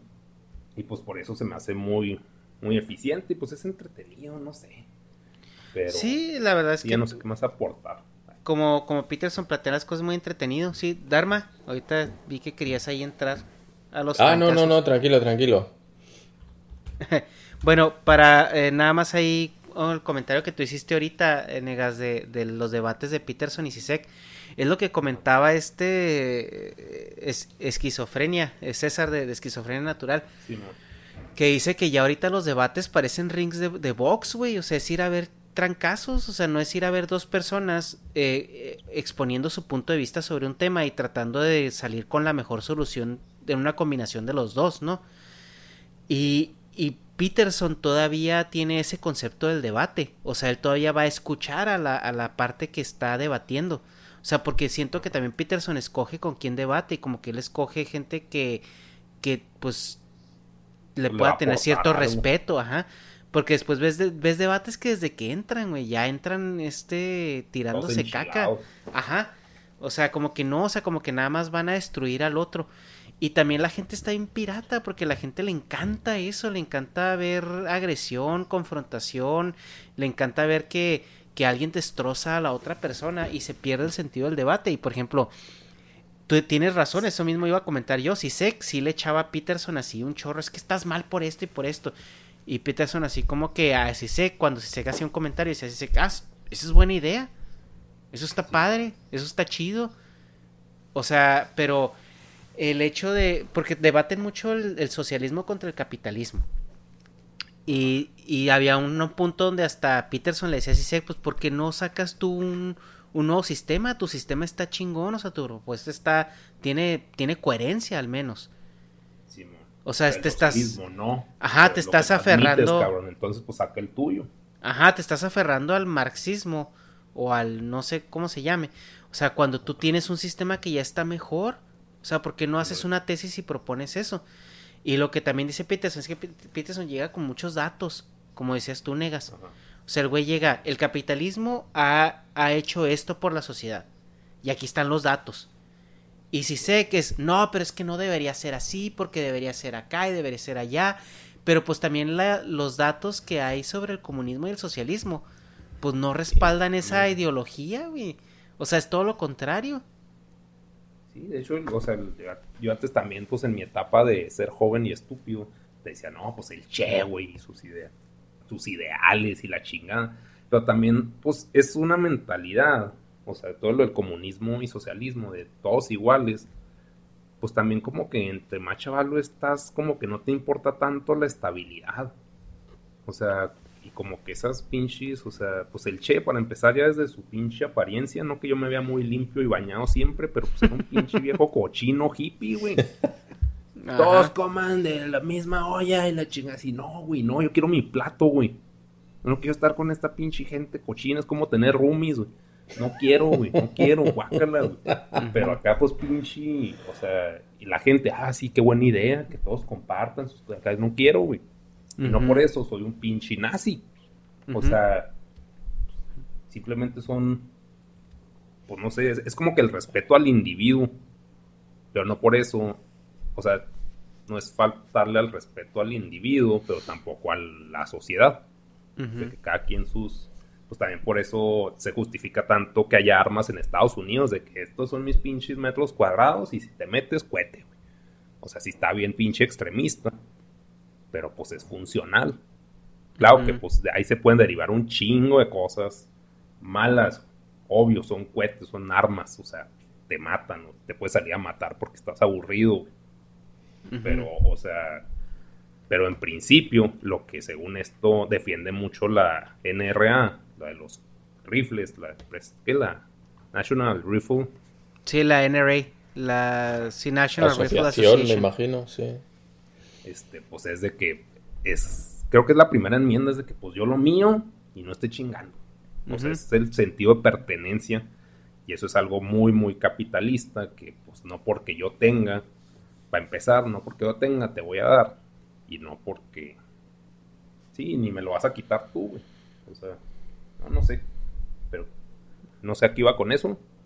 A que antes era, sí decía, no, el pinche socialismo y pero al mismo tiempo, pues es como dices, ver la estadística de pues todos han valido verga, todos los pinches socialistas. También, pues de ahora que salió la serie de Chernobyl, pues dicen que ahí colapsó lo que es, ¿cómo se llama? Unión Soviética. Pero pues fue más por el pedo de Chernobyl, no porque el sistema socialista no, no sirviera. Pues, es pues, que de las dos cosas, ¿va? Ajá, pero, o sea, puede haber un balance entre capitalismo y socialismo, y es lo que le está diciendo al pinche Sisek, pues así, ah, pues tú tienes ciertas ideas. No le está diciendo que eran ideas capitalistas, porque le prende un cohete, ¿no? O sea, le dice, no, no, no, no, yo jamás. Pero le dice, pues si sacas algo, pues sí, o sea, como que sí le está diciendo, pues un balance entre los dos, ni tú ni yo. Porque bueno, ni Peterson decía, no, yo soy capitalista, güey. ¿Creéis? Antes decías tú, eh, Ernesto, que la izquierda actual tenía mucho que ver con la juventud. Y Negas ha dicho ahora que cuando era más joven también era más de izquierdas. Y yo estoy de acuerdo con esas afirmaciones. Y leía hoy en uno de los comentarios, fíjate tú, eh, qué autoridad, en uno de los comentarios de, un vídeo de YouTube, un vato que, un tipo que decía, ¿no?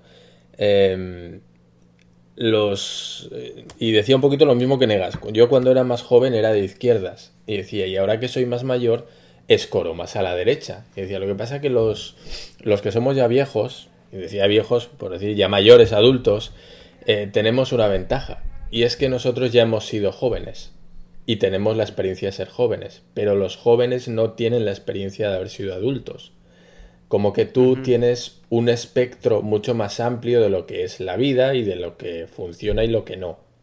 Y los jóvenes todavía están en un punto en el cual son muy idealistas. Tal vez vaya por un tema de responsabilidades. Una persona que tiene entre 30 y 40 ya pasados seguramente tenga muchas más responsabilidades tales como pagar una hipoteca o pagar un apartamento o tener una familia, tener que mantener a, sus hijos, a su pareja o X cosas, ¿no? Una persona que tiene, que, que además podemos ver todas estas manifestaciones, gente muy joven, gente que a veces no tiene ni los 20 años. Esa gente, ¿qué responsabilidades tiene? cuando muchos de ellos viven en casa de los papás, no tienen que pagar nada, no tienen responsabilidades más allá, vamos a decir, de, de sacar sus estudios y de ordenar su habitación, ¿no? Haciendo alusión a lo de ordenar tu cuarto. Entonces, eh, esas personas que no entienden a, a, un punto muy profundo el tema de las responsabilidades, y podemos hablar de las responsabilidades económicas, es decir, si no trabajo, no como, o si no trabajo, no tengo un techo donde dormir, eh, ¿Hasta qué punto creéis vosotros que, tiene eso que ver con que cierto segmento de la población escore hacia un lado y el otro escore hacia el otro? ¿Creéis que está relacionado el tema de la responsabilidad con la edad y con el, alineamiento político o de pensamiento? Pues sí. O sea, yo digo que tiene mucho que ver. O sea, como que creo yo, pendejamente, o chance acá, mi white sicanismo lo hice pero suponiéndose a White que soy más cafecito, ¿no? Pero el caso es que, o sea, la clase media tiene más piso en el sentido de la responsabilidad que la clase baja. O sea, los, obviamente sufre más la clase, los, pobres. Pero la clase media es de que, ok, tengo que pagar esto, tengo que pagar lo otro, tengo, o sea, como que, qué fastidio, pero lo tengo que hacer, como que tienes más, aterrizado y también pues tienes los medios para conseguir los recursos. Entonces eso hace que tú puedas asumir una responsabilidad de manera lógica, así que pues si puedo obtener, entonces puedo pagar. O sea, si puedo obtener el dinero, puedo, o sea, hacer que la, la, economía funcione, que no estás pensando en que funcione la economía. O sea, pero intrínsecamente eso estás haciendo. Pero un pobre que pues al mismo tiempo no tiene las oportunidades y eso pues se puede decir si es injusto pues hace que si no tiene acceso a los recursos, pues no los puede dar, o sea, no, no puede participar bien en la, en la cadena económica. O, participa mejor una clase media, por eso está chido que haya mucha clase media para que pues, se paguen impuestos, se pague todo. pero por eso también funciona mucho el socialismo y el comunismo, porque pues, todos están, o sea, no sé qué tanto porcentaje de la población sea pobre, pero pues, tiene un sentido de responsabilidad más bajo. Quizás solo sea porque no tienen acceso a los recursos y así pues ya se les hizo la mentalidad. Entonces, si llega pues un socialista y dice, todos tendrán lo mismo, es de que a huevo, güey, o sea, voy a tener oportunidades, pero eso no significa que al mismo tiempo lleguen las responsabilidades. O sea, va a ser un pedo de, de, que el socialismo en lo que está dando, pues va cambiando la psicología social, lo que piensan los pobres, y dicen, ah, pues ya tengo que pagar porque ya me están dando y pues yo, yo tengo que contribuir, es como que algo más recíproco, pero pues va a tomar tiempo. Y pues si los periodos de gobierno, como decía la vez pasada, duran pinche seis años, pues obviamente, o sea, lo que van a hacer es, voy a regalar estos seis años unos panes, pero pues, o sea, la, educación y la formación social, pues es de, no te dura seis años, o sea, dura pinche 18 más, 21, 23, perdón, suponiéndose una formación chida, como que no hay no sé, por eso se me hace que no funciona el socialismo, porque sí, qué bonito que te den, pero pues si tú no vas a dar nada a cambio, pues qué huevos. Y eso ya es más conservador, es de que pues si tú no das, pues no esté chingando ni pidiendo. Pues es que hay una cuestión también, pues, en, volviendo a la edad, hay un dicho que, que dice que si tienes, creo, menos de 25 años y, y no eres socialista, no tienes corazón. Y si tienes más de 30 años y no eres capitalista, entonces no tienes cerebro. Es como, eh, y es porque te vas dando cuenta, pues, cómo funciona la gente, cómo funciona el mundo. O sea, es cuando ya te vas dando cuenta que los que trabajan más tienen más. O sea, es casi una constante, ¿no? Y, y también, pues, lo que tú has trabajado y lo que tú has adquirido, pues, obviamente lo vas a celar más y pues no vas a estar tan dispuesto a dar nada porque antes no tenías nada. Entonces lo que te dieran se te hacía fácil repartirlo porque pues no habías trabajado por ello. Pero ahora que ya has trabajado, que ya entiendes el valor del... pues que ya entiendes la cadena de valor y entiendes cómo funciona la, la circunstancia socioeconómica, pues obviamente entiendes que el sistema y te gusta porque si tú le metes esfuerzo, si tú metes más horas, si tú metes... si tú tienes una vida responsable, te va a pagar o sea, y vas a tener más. Entonces, la gente que no le gusta tener ese orden, que le gusta vivir en el desmadre, pues obviamente no le va a gustar ese sistema. Y, Entonces, pues, perdón, verdad, termina, termina Ernesto. Sí, y, y lo que... Eh, eh, algo que también Peterson dice que es un problema social que se va a ver en los próximos 10 años es que no es lo mismo empezar de cero que empezar de números negativos. ¿Y a qué se refiere él con esto? Es que ahorita los estudiantes están entrando a la universidad a estudiar carreras que no les van a pagar. O sea, porque esa es la verdad. O sea, hay muchísimos estudiantes estudiando psicología, estudiando este letras inglesas, estudiando carreras que los sueldos son 40 mil, 35 mil dólares al año. Y están teniendo deudas estudiantiles que superan por mucho esa cantidad. O sea, porque ya antes el banco nada más les prestaba si tenías buen promedio, si ibas a una carrera prometedora, si hacían un estudio socioeconómico y te prestaban lo que necesitabas para pagar tu inscripción y todo lo demás tú lo tienes que solventar, tienes que trabajar un trabajo de tiempo de medio tiempo, tenías que organizarte de una mejor manera y pues olvídate de traer el último iPhone y traer carro. O sea, era era las becas eran nada más para para pagar la colegiatura. Ahorita, como esas deudas escolares son deudas eh, respaldadas federalmente, ¿qué quiere decir esto? Que si tú dejas de pagar esa deuda, el banco te va a cobrar como si fueran impuestos. Entonces te puede quitar directamente de tu cuenta de, de, de banco sin preguntarte, te puede quitar mensualidades, así como el crédito en Infonavit, ¿no? De, de México. Pero Ahora, entonces, ¿qué es lo que tienes? Que tienes a esta gente que ha sido embaucada por este sistema y que los bancos se están dejando caer y están prestando muchísimo más de lo que el estudiante puede pagar. Entonces tienes gente que va a salir a un mundo laboral con una perspectiva de ingresos de 30 mil, 40 mil dólares, pero que deben medio millón de dólares. Oye, Entonces- pues, También a mí se me hace muy pendejo, güey. Pero Ajá. no sé, porque así crecí yo, güey. O no, no fui tan pendejo, pero, o sea, para mí la carrera no era. Me la voy a pasar bien vergas, güey. Para mí me voy a capacitar por un pinche jale que voy a odiar, güey. Así veía la carrera. Porque Sí. yo decía, ay, pues estudio diseñito, grafiquito. Así, pues eso qué verga, güey. O sea, estoy en un pinche lugar de maquilas y no quiero mudarme de la ciudad. No voy a estudiar diseñito, grafiquito, güey. Voy a estudiar pinche maquila. Claro, este, y mierda y, ese es- sufre, güey.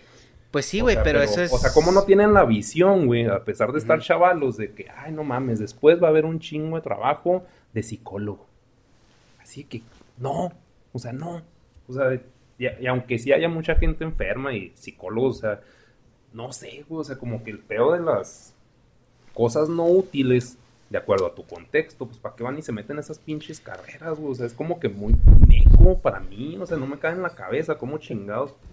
O sea, si yo quiero aprender a hacer monitos, que es lo que pues hice, güey, no me iba a estudiar a meter a hacer monitos, güey, porque pues en ese momento ni había YouTube.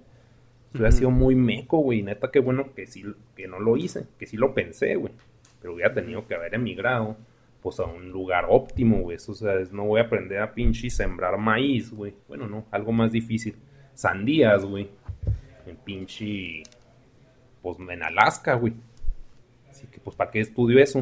Bueno, Pero, o sea, yo- o sea, a mí yo- se me hace que ya la, fun- perdón, la Dime, dime. función de la escuela es pura pinche guardería, güey. Sí, y ya nomás para cerrar mi comentario, antes de, de, de ya pasar la palabra por fin a Dharma, también para que opine sobre esto, su perspectiva es, Ajá. esa generación de estudiantes, güey, vamos a tener la generación de homeless más educados de la historia. Y, y el problema es que cuando tú tienes una generación completa de gente que, que está en números negativos, para ellos una revolución, lo único que puede pasar es que los dejen ceros. Sí, güey, pero pues no creo.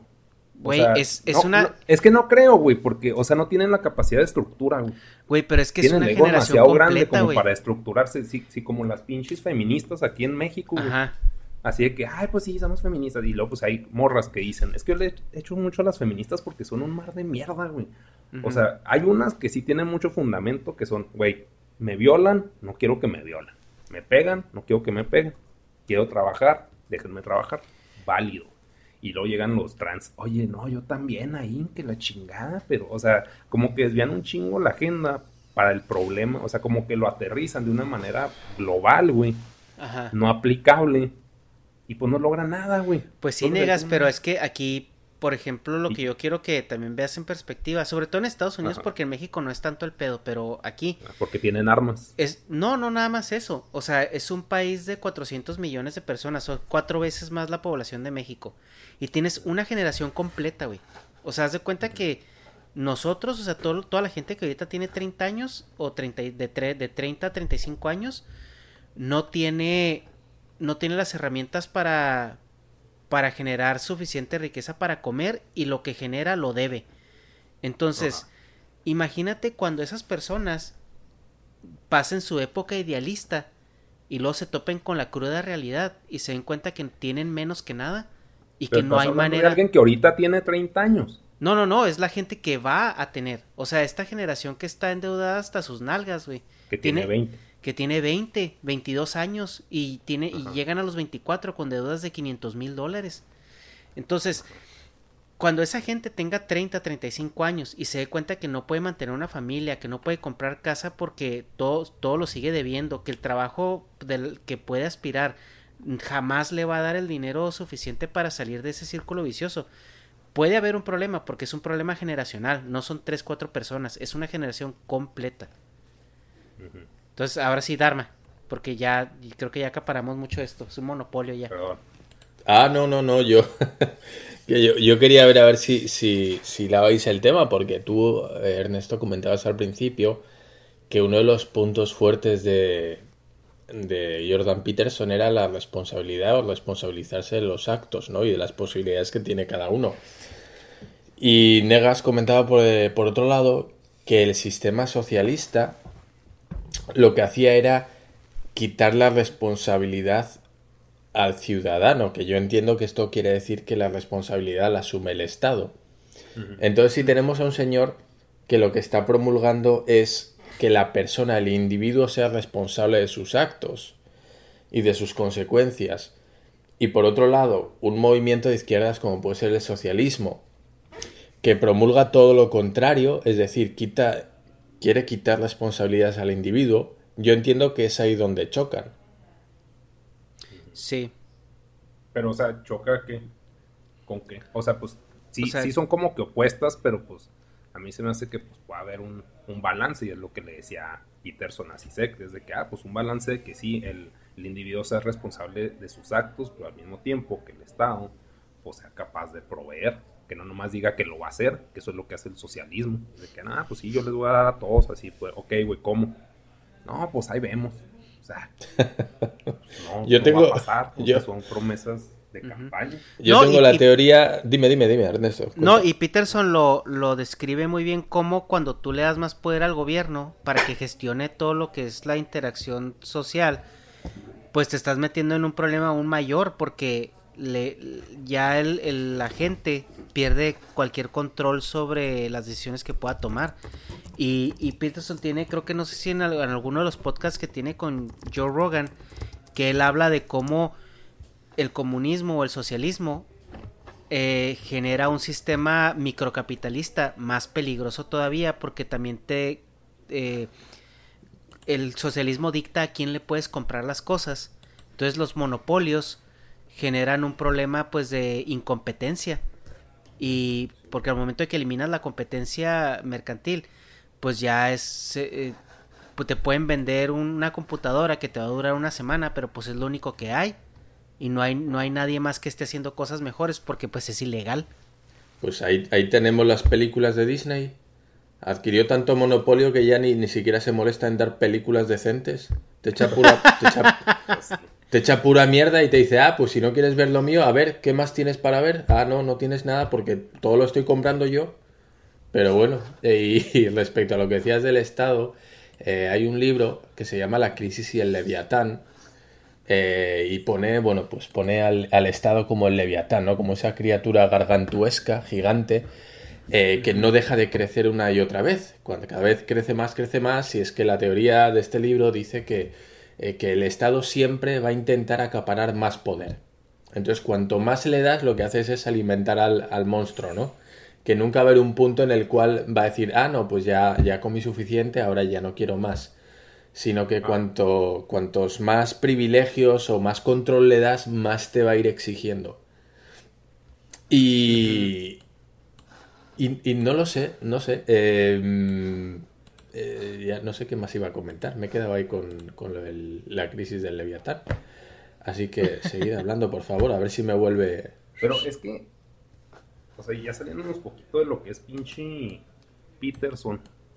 O sea, lo que dices de que, ah, la revolución se avecina. O sea, sí lo creo porque, pues, con cohetes es muy fácil armar una revolución con pistolas. Estando armados es muy fácil, se me hace. Si tienes acceso a ello.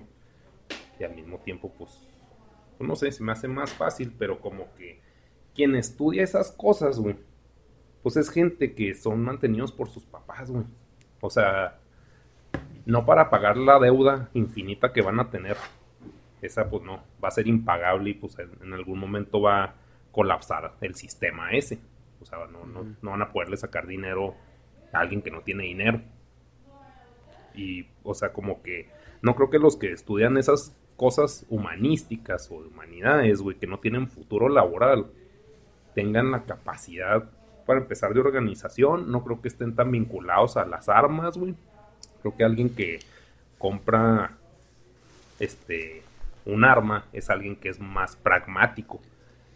Entonces los que estudian humanidades no son pragmáticos, Pues... O sea, porque, o sea, no, no hay jale, entonces, o sea, alguien que compra un arma, pues puede ser para asaltar, o por defensa propia de lo que ya tiene.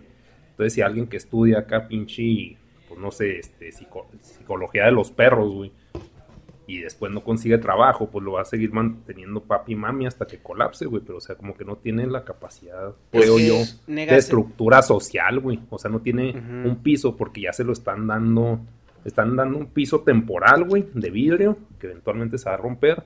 Y mientras tanto, pues papi y mami lavan, güey. Pues es que ahorita el, comida. el problema que a lo mejor, mm, o sea, no sé si, si a lo mejor no lo estás viendo, es que ya ahorita no necesitas ser hijo de papi y mami para que te presten todo el dinero que necesitas para No, pero, vivir pero, y estudiar. pero un güey. papá, güey. O sea, o sea, un papá lógico te dice, no seas pendejo, güey, no te vas a meter a eso, güey. No apoyo esa pinche decisión. Si te vas a eso, te vas a la verga de aquí. Pues es Órale, que sí se van, Que se peleen y la chinga. No, pues sí, o sea, pero no. Bueno, yo porque también vivo en México. Sí, o sea, es mí que... si me hubieran dicho eso, así de Ajá. que, ay, pues yo quiero estudiar monitos, mami. Es de que no, vas a la verga, no, güey. a- Y te Ajá, chingas porque pero- te mantengo. pero allá que- en Estados Unidos es diferente el modelo. Sí, es que aquí a los 18 años ya, es- ya estorbas en la casa, güey. O sea, aquí toda la Sí, gente se sale de la casa También a los acá. 18 Ah. años a estudiar, güey.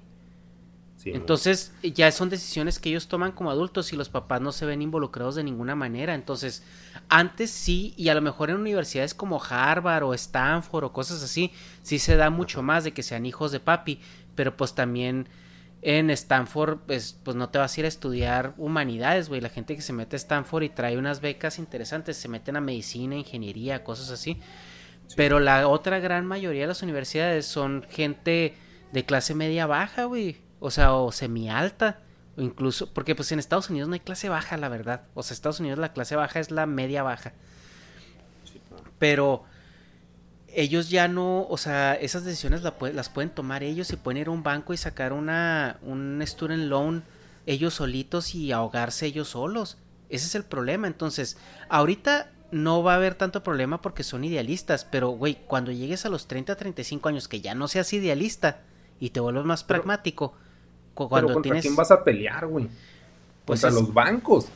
pues pues sí, güey, no sé, hay maneras, o sea, es como O sea, no, como no puedes todo, o hacer. sea, Yo no le veo cómo actuar con una, una revolución hacia los bancos desde nivel pueblo. pues es que puede Son ser que empresas gigantes, invisibles, güey, que dices, ah, no, pues no quiero pagar, ok, pues te vamos a quitar todo. Ajá, Sí, y luego pues te sí, vuelves ven, un delincuente. ven y pero el quítamelo. banco va a seguir a gusto, güey. O sea, no, no le veo. Un Lo que pasa villano. es de que es que ya no pelean con el banco, güey, ya van a pelear con el gobierno.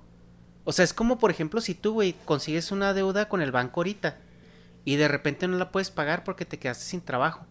Entonces, esa deuda ya no se vuelve del banco, güey, ya no es una deuda privada. Ahora es el SAT el que te está cobrando. Entonces, si tú ya si si tú consigues un trabajo y te empiezan a pagar, el SAT te va a quitar todo lo que estás ganando. O sea, porque ya no le debes al banco, güey, ya le debes entonces, al bueno, gobierno. Te das contra el gobierno. Y en este punto, en este punto en el que Ernesto dice esa gente el día de mañana se va a encontrar con muchos problemas financieros, es en este momento en el que viene alguien y te dice, no, güey, el problema no es tuyo, el problema es del sistema, que te está quitando el dinero por impuestos, que te hizo esto, que te hizo lo otro, tú hiciste bien, tú estudiaste, tú tuviste tu carrera, no tuviste suerte, pero no tuviste suerte porque el sistema está hecho para que nada más los ricos y los poderosos subsistan y los demás mantengamos sus riquezas, ¿no? Les, les apoyemos. Y estos son los speeches victimistas que yo comentaba, que son los peligrosos. ¿Por qué? Porque como tú decías, Negas, si en vez de hacer monitos, y yo aquí me doy por aludido porque yo estuve estudiando Bellas Artes, si tú... Así que esa me ha ido directa al cuello ahí, me... la, la he notado ahí.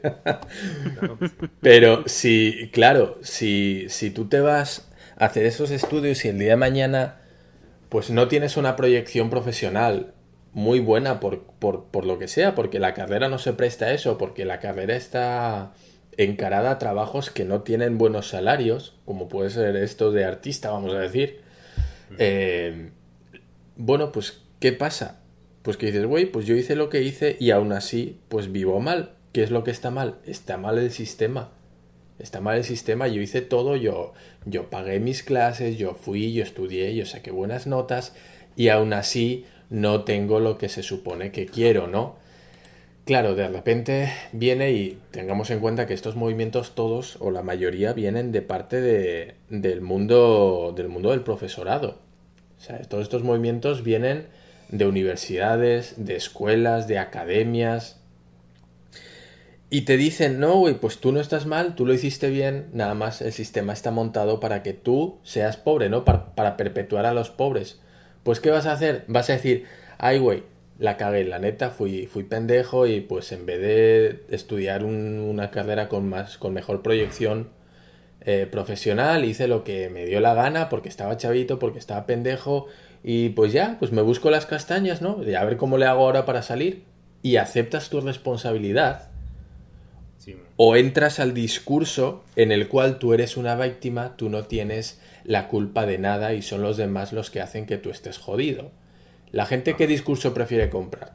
Decir, no, pues yo fui, o sea, es responsabilidad mía, o decir, ay, no, yo soy una pobrecita alma de caridad y yo, yo no tuve nada que ver, nada más me vinieron a chingar de fuera.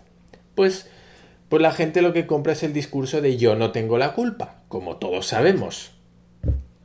Sí, pues sí. Y, y pues de hecho, volviendo pues aquí a Peterson, pues es lo que él dice, es de que no compren ese discurso, tengan huevos porque necesitan tener responsabilidades porque si no, no valen como personas. Bueno, así diciéndolo muy, se puede decir crudamente, pero por eso Peterson atrae pues, a, gente que pues no necesariamente, que todavía no está en el punto de victimizarse, que todavía es rescatable, entonces pues por eso tiene tanto seguidor de que dice, pues es que no sé qué hacer, o sea, pues todos dicen que el sistema está mal y la chingada, pero todos modos vivo en el sistema, entonces qué chingados hago.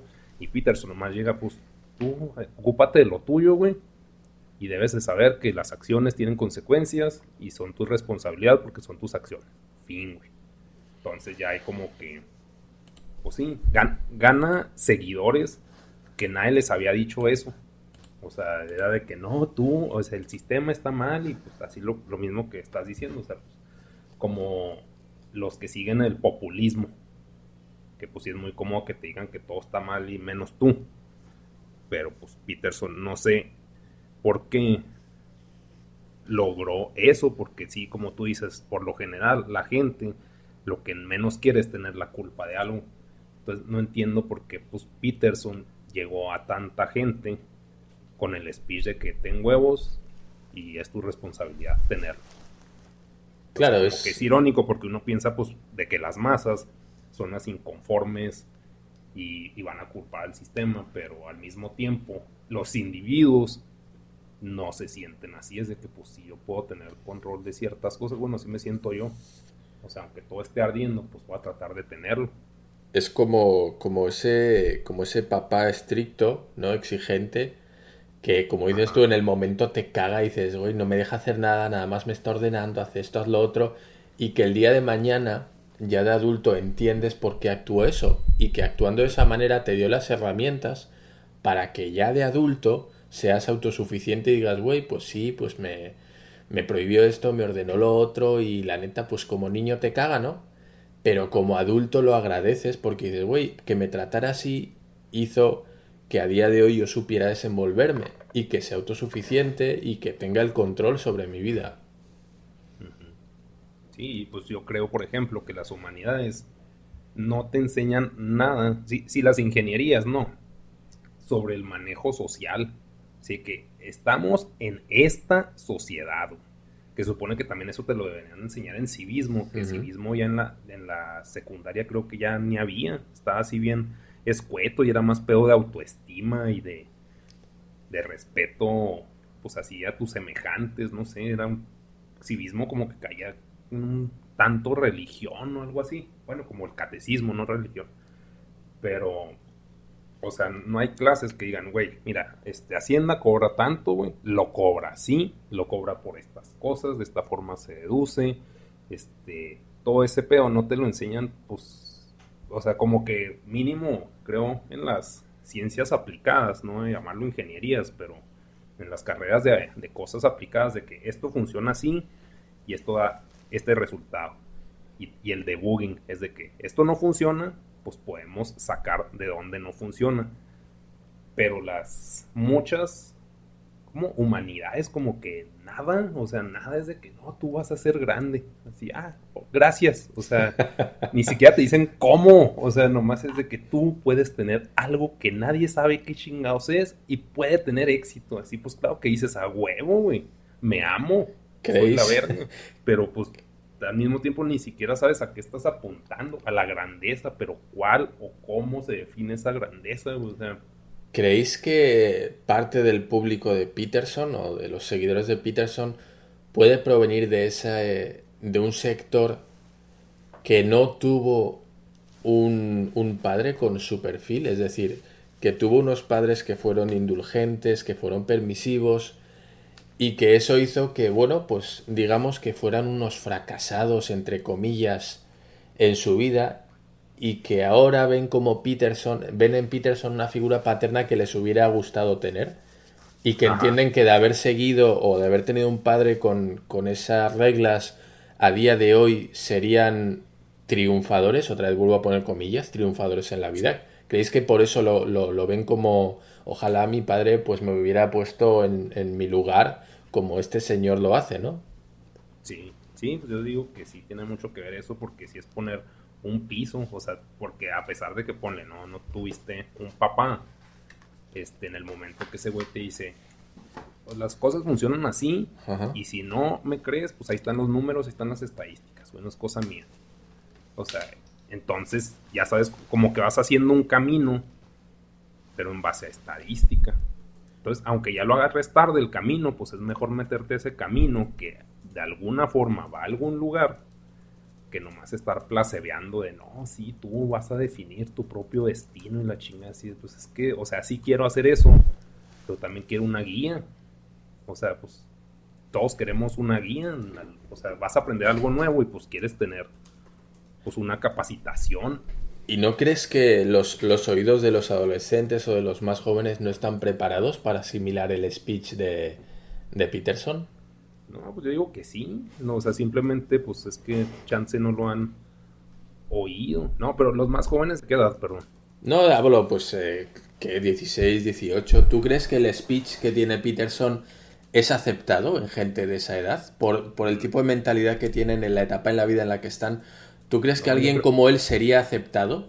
No, yo creo que es más enfocado a, bueno, de acuerdo al, a la sociedad en la que vivo, como que a güeyes, bueno, a personas que están en la carrera. O sea, como que ya estás raspando poquito con la realidad del mundo real, de cómo mantenerte. O sea, aunque no lo hagas necesariamente, como que ya lo raspas, tienes trabajos de medio tiempo. O sea, porque acá, pues a, a partir de que eres mayor de edad, puedes trabajar bueno, en cosas legales, ¿va? Ilegal, pues, o sea, puedes volantear, puedes ser cerillo, bueno, ya no puedes ser cerillo. Este, bueno, empacador, perdón. Eh, pero, o sea, como en el momento que raspas con el mundo real, es cuando te cuadra ese speech. Porque, ah, pues esto puede funcionar y nadie me lo está diciendo. Oye, yo, yo veo... Los chavitos, pues no. Ellos quieren jugar Fortnite nomás. Yo creo que aquí tú tienes una un trabajo moral por hacer. Tú tienes muchísima audiencia, tienes muchos seguidores y me imagino que la mayoría, como pues la mayoría de seguidores en YouTube, pues son chavitos, ¿no? Que han de estar en esa franja de edad que son pues eh, adolescentes, preadolescentes o gente joven, ¿no? En su mayoría. Eh, ¿Qué mensaje les mandarías tú que esté un poquito en concordancia con la filosofía de Peterson. ¿Qué les dirías tú a esos chavos que dices tú? Mira, pues por sí mismos nunca escucharían a Peterson, pero tal vez eh, escuchándote a ti digan, ay güey, pues lo dijo el Negas, él, en él sí confío. Sí, este, pues es que eso sí lo manejabas desde el principio, güey, nomás que ha sido una evolución autodestructiva, güey, porque veo que pues también mecos, güey. O sea, chance yo también lo estaba, y pues chance todavía lo estoy. Pero, o sea, por ejemplo, yo los primeros monos que hacía eran moralistas, era de que pues el mundo está rancio, pero tú no estés rancio. Y no decía majaderías. Entonces fui migrando, después me hice majadero, porque pues empecé a interactuar con mi público y me vi que estaban bien, vi que estaban todos mecos. Entonces como que ya fue crítica al público por estar idiota. Y de ahí fue migrando una crítica más, se puede decir, pasiva. Porque también por las normativas de YouTube. Porque, o sea, ya no puedes este, exponer un punto. O sea, como que ya es más entretenimiento y antes era más permisivo y pues el dinero caía porque pues, también estaba menos plagado de normis. Entonces, o sea, mi responsabilidad social, que para mí es nula, porque, o sea, no son mis hijos, por eso no tengo hijos, a partir de entender, o sea, de convivir con gente, pues así, toda meca. Conocido menores que yo que dicen, ah, yo veía tus monos cuando, cuando era, según yo, moralista. Y luego, y, no, pero pues me he estado metiendo foco, que es crack. Así que, güey, o sea, ¿de dónde comparas el mensaje que yo estaba dando con que te metas crack ahorita? O sea, como que no pone, no supe descifrar cómo educar en ese aspecto. Pero lo que yo digo, le digo pues así a una amiga que es maestra, le digo, no le puedes plantear el, o sea, un tipo bullying de educación de decirle, vamos a poner a, a un personaje ficticio que se va a llamar pendejín. Entonces, si nosotros llegamos tarde, es que tenemos mal manejo del recurso que es el tiempo, entonces vamos a ver quién es el más pendejino. O sea, como que un bullying de si la cagas, serás más mal visto socialmente. Así como que en japonizarlos, hacerlos nipones de, o sea, cosas básicas. Entonces, como que hacer la comparación con eso, pero de forma de humor, para que no se sienta como ataque que pues ha sido pues el niño rata, pues el niño rata está muy imbécil y saca la vida, pero pues es un mantenido y eso da risa.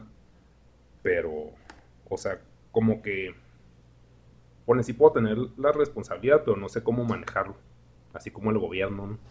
O sea, ya tienes la responsabilidad, no. pero no sabes qué chingados hacer. No, no, me refería a qué, qué consejo de, de, Peterson darías tú a tus seguidores. Algo que digas tú, güey, pues sé que a lo mejor ya él no le van a escuchar, pero yo sí comparto ah, okay, okay. esto. Ya, ya.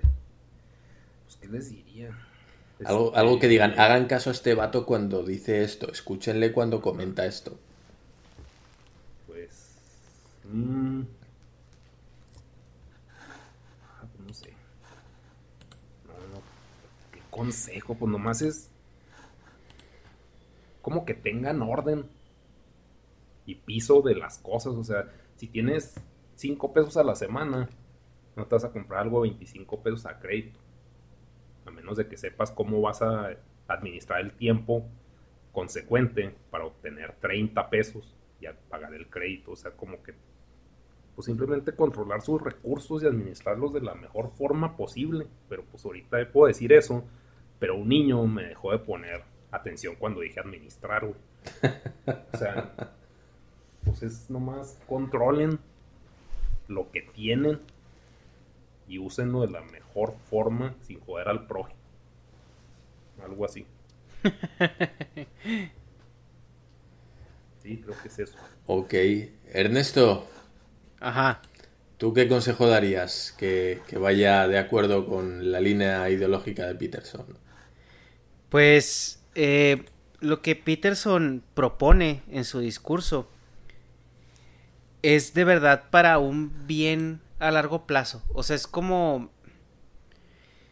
Eh, como dice Negas, o sea, es, es, un papá. Es una situación paternalista eh, muy, muy interesante. Eh, y lo que él está hablando es lo que sí él, él, ve el mundo de la manera que es, ¿no? Sea, él no te va a estar diciendo el mundo tiene que ser así. Pues sí, eso ya lo sabemos, ¿no? O sea, que el mundo tiene que ser de una manera, pero no lo es. Entonces, eh, lo que Peterson propone es cómo vivir de una manera responsable en el sistema que existe, también con un, con un entendimiento integral de qué es lo que está sucediendo, para que de alguna manera en tus años, eh, ¿cómo se dice? En tus años eh, útiles, puedas eh, cambiar esa parte de una manera positiva. Oye, perdón, este define cuáles son los años útiles. Chance, pues, mucha pues los años en los que tú puedes tener influencia, ¿no? O sea, en, en, el mundo, que es por lo general de los 25 a los 45 años, que es cuando tú tienes la más influencia en, en los cambios que pueda suceder en, en, el mundo en general. Entonces, eh, sí, lo que él propone es, es, algo pues muy simple en cuanto a hazte responsable de tus actitudes, entiende que vives en, entiende el sistema en el que vives y, y, la manera en que el sistema está yendo bien y está yendo mal y tampoco te dejes llevar por pues por agendas que, que simplifican o totalizan todo, ¿no? O sea, agendas radicales, como por ejemplo el decir que está mal eh, el sistema patriarcal está completamente mal el capitalismo está completamente mal, o sea, siempre tienes que tener más criterio al respecto para para entender Want flexibility? Take yoga. Want flexibility with your health insurance? Check out United Healthcare Insurance Plans. Underwritten by Golden Rule Insurance Company, they offer flexible, budget friendly medical, dental, and vision coverage that may be right for you. More at uh1.com. Mom deserves the best, and there's no better place to shop for Mother's Day than Whole Foods Market. They're your destination for unbeatable savings, from premium gifts to show-stopping flowers and irresistible desserts. Start by saving 33% with Prime on all body care and candles. Then get a 15-stem bunch of tulips for just $9.99 each with Prime. Round out Mom's menu with festive rosé, irresistible berry chantilly cake, and more special treats. Come celebrate Mother's Day at Whole Foods Market. Hey, it's Paige DeSorbo from Giggly Squad. High quality fashion without the price tag. Say hello to Quince. I'm snagging high-end essentials like cozy cashmere sweaters, sleek leather jackets, fine jewelry, and so much more. With Quince being 50 to 80% less than similar brands.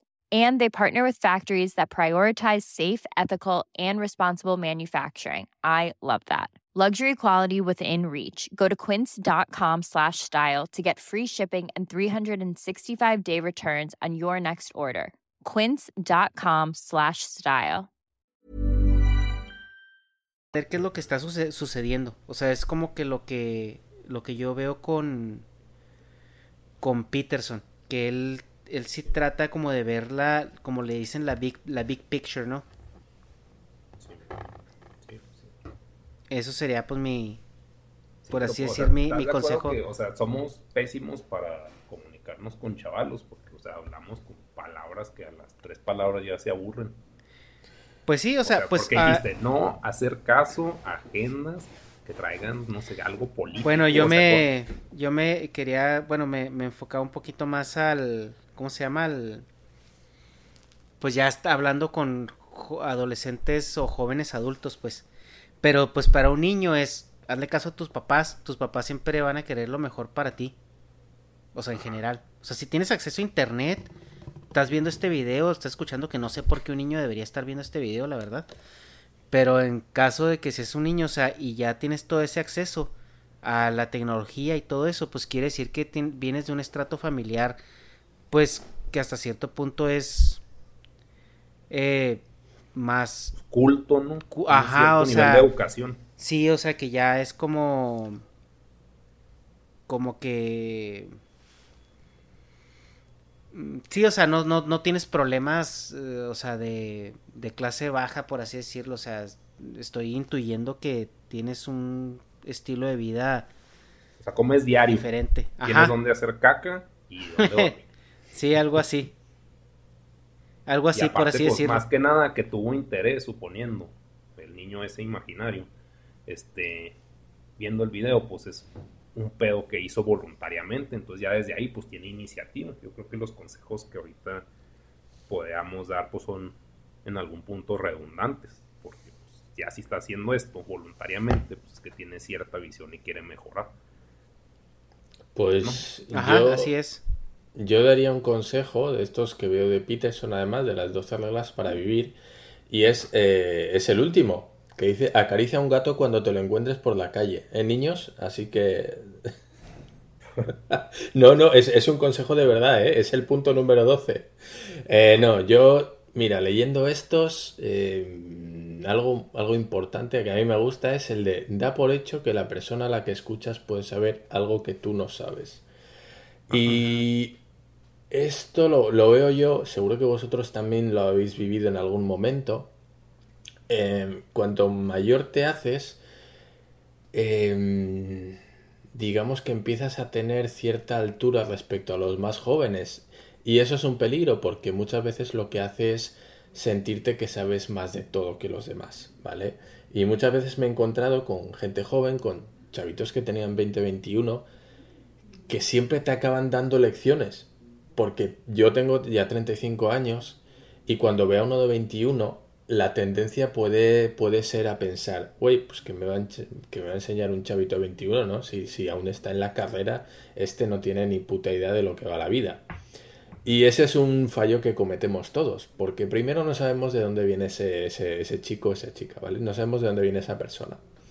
A lo mejor viene de una situación o a lo mejor ha vivido en otro país durante sus primeros años o ha tenido tal experiencia familiar o da igual lo que sea, por lo que sea. Entonces, eh, ser un poquito más humildes con los jóvenes, y eso va para nosotros los mayores, que cuando vemos a los más jóvenes muchas veces nos da la sensación de que ven aquí chaval que yo te voy a enseñar, ¿no? Y, y, ser un poquito más humilde. También con los más mayores, que muchas veces decimos, no, pues pinche viejo, ya chochea, no sabe lo que dice, que me va a contar, ¿no? Este que estuvo viviendo en la época de Maricastaña, que no sabe ni, ni, abrir, ni abrir el correo electrónico que me va a enseñar este viejo, ¿no? Y, güey, todo el mundo tiene lecciones que darte y cosas que enseñarte. Entonces, em, ser un poquito más humilde cuando tengas a alguien delante y sobre todo escuchar, que creo que es algo que a día de hoy muy poca gente hace, es escucha, o sea, cállate y escucha. Ese es mi. está más aterrizado en lo que dijo Arno. Que nosotros nos venimos a, regañar a pendejos. Y es así que no, pues no, todos tenemos algo que aprender y todos tienen algo que enseñar. Pues sí es cierto. Y digo, aquí, aquí tenemos el ejemplo del Negas que me imagino los seguidores de su canal cuando ven lo de los monitos y dicen, no, pues este vato es. Eh, hace pura risa y hace pura mamada y hay que chistes y tal. Y pues no tenéis más que escuchar cómo habla, sentaros, escucharos un podcast y os daréis cuenta que esa persona que a lo mejor os creéis que nada más hace monitos de, ay, no, pues eh, gente básica y no sé qué, y os lo tomáis a chiste, detrás de eso hay una persona que tiene una experiencia vital, que tiene una opinión muy válida que dar, y no os dejéis llevar por, por esas impresiones, ¿no? O sea, de verdad, mm, yo, cualquiera que vea estos vídeos o pues seguro que se lleva una faceta totalmente desconocida y súper interesante, pues del Negas, ¿no? Entonces, oye, pues... Oh, gracias. Pues no. no, no, lo, digo en serio, lo digo en serio. Eh, no os dejéis llevar por la imagen que, podéis tener de, otra persona, de verdad. Todo el mundo tiene algo que enseñarte, todo el mundo. Pues qué, qué bonitas palabras. Pues este yo creo que pues es que de Peterson no nada más podemos hablar de él sino de todo lo que él comulga no y todas las eh, eh, pues lo que lo que él predica y todo eso por así decirlo. Y pues se nos podría ir ya pues ya tenemos dos horas hablando de esto. Entonces yo creo que podemos cerrar y algo que, que podríamos eh, eh añadir ya para, para cerrar esta plática es pues la cuestión de eh, del problema que, que, tiene Peterson él personalmente, ¿no? Que últimamente se le ha visto muy alejado de la de la este del foco. Y no no del foco como droga sino del foco mediático. del foco mediático. Porque eh, él desde siempre ha, tenido problemas con psicológicos sobre todo, ¿no? Depresión y, y, cosas así. Entonces, el, el, siempre ha estado medicado. Siempre ha estado en, tratamientos eh, psiquiátricos y siempre ha estado en, en esa eh, situación. Y el problema ahorita es de que tuvo un año, el año anterior fue muy muy difícil para él en el aspecto de que su esposa fue diagnosticada con cáncer y, fue una situación pues muy muy difícil y muy pesada eh, para su vida. Entonces lo metieron en una droga que es para como tratar la depresión y la ansiedad y pues el vato se hizo eh, adicto a ella y cuando se la... Sí, dependiente, más bien no adicto, sino muy dependiente. Y cuando, cuando él se la quitó, cuando él decidió eh, dejar de tomarla, pues ahí fue el, problema de que eh, tuvo, tuvo el síntoma, pues la malilla, ¿no? No sé cómo se dice en, en español. Síndrome, el mono, el síndrome de abstinencia. De abstinencia, ajá. Y tuvo que ser internado en un en un hospital de, de no recuerdo dónde porque creo que, ah, fue inducido a un coma, este, y fue metido en, un, en una institución en, me parece que era... a eh, Rusia, bueno, tiene un podcast con la hija, donde él explica por todo lo que pasó, el sufrimiento, donde ya casi se estaba muriendo. Y creo que es importante también eh, explorar esa parte porque Peterson tiene como que todo en la vida para odiarla, o sea, por así decirlo. El vato eh, no le ha ido muy bien en, en, cuestión de salud, de hecho a su hija tampoco, su hija tiene un problema eh, en, de autoinmune, ajá, y ellos son muy famosos por la dieta del, del cavernícola, ajá, y esa dieta pues básicamente lo que consiste es en que eh, pura carne roja, pura carne roja y agua mineral. Sí, pura carne roja y pues agua en general, ni siquiera a veces agua mineral, porque lo que decía Peterson es de que ya cuando eh, estás tomando pura agua, llega un punto donde el agua caliente te sabe hasta diferente del, del agua fría, ¿no? O sea, era una situación... Tiene una situación personal muy complicada y muy atípica que dices tú, ay, güey, o sea, si yo estuviera en esa circunstancia, o sea... Pregonando que sí, no, no sean buenos, güey. Sí, no, no estaría tan feliz, por así decirlo, o sea... Ni sería tan optimista, bueno, no es optimista, realista, pero y yo, yo creo que, que sí es como un ejemplo, o sea, de vida en general, porque cuando ya analizas por todo lo que él pasa eh, en su vida personal y empiezas a, explorar su filosofía, es, ay, güey, o sea, este vato a pesar de que tiene todo eso, ¿verdad? En su privilegio, porque pues también nació en el primer mundo, ¿verdad? Y viene en el primer mundo. Pero que una persona que tiene todo para decirte este pedo no vale madre te esté motivando y te esté exhortando a vivir una vida mejor, yo creo que tiene mucho valor. Sí, no es un charlatán.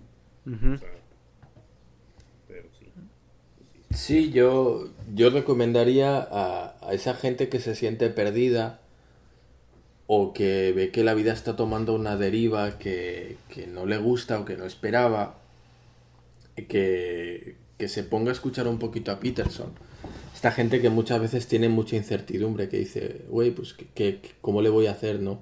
No sé qué hacer con mi vida, estoy en un punto en el que estoy atascado, no voy ni para adelante ni para atrás, estoy en un momento en el que no sé muy bien por dónde tirar, no me gusta la situación en la que estoy.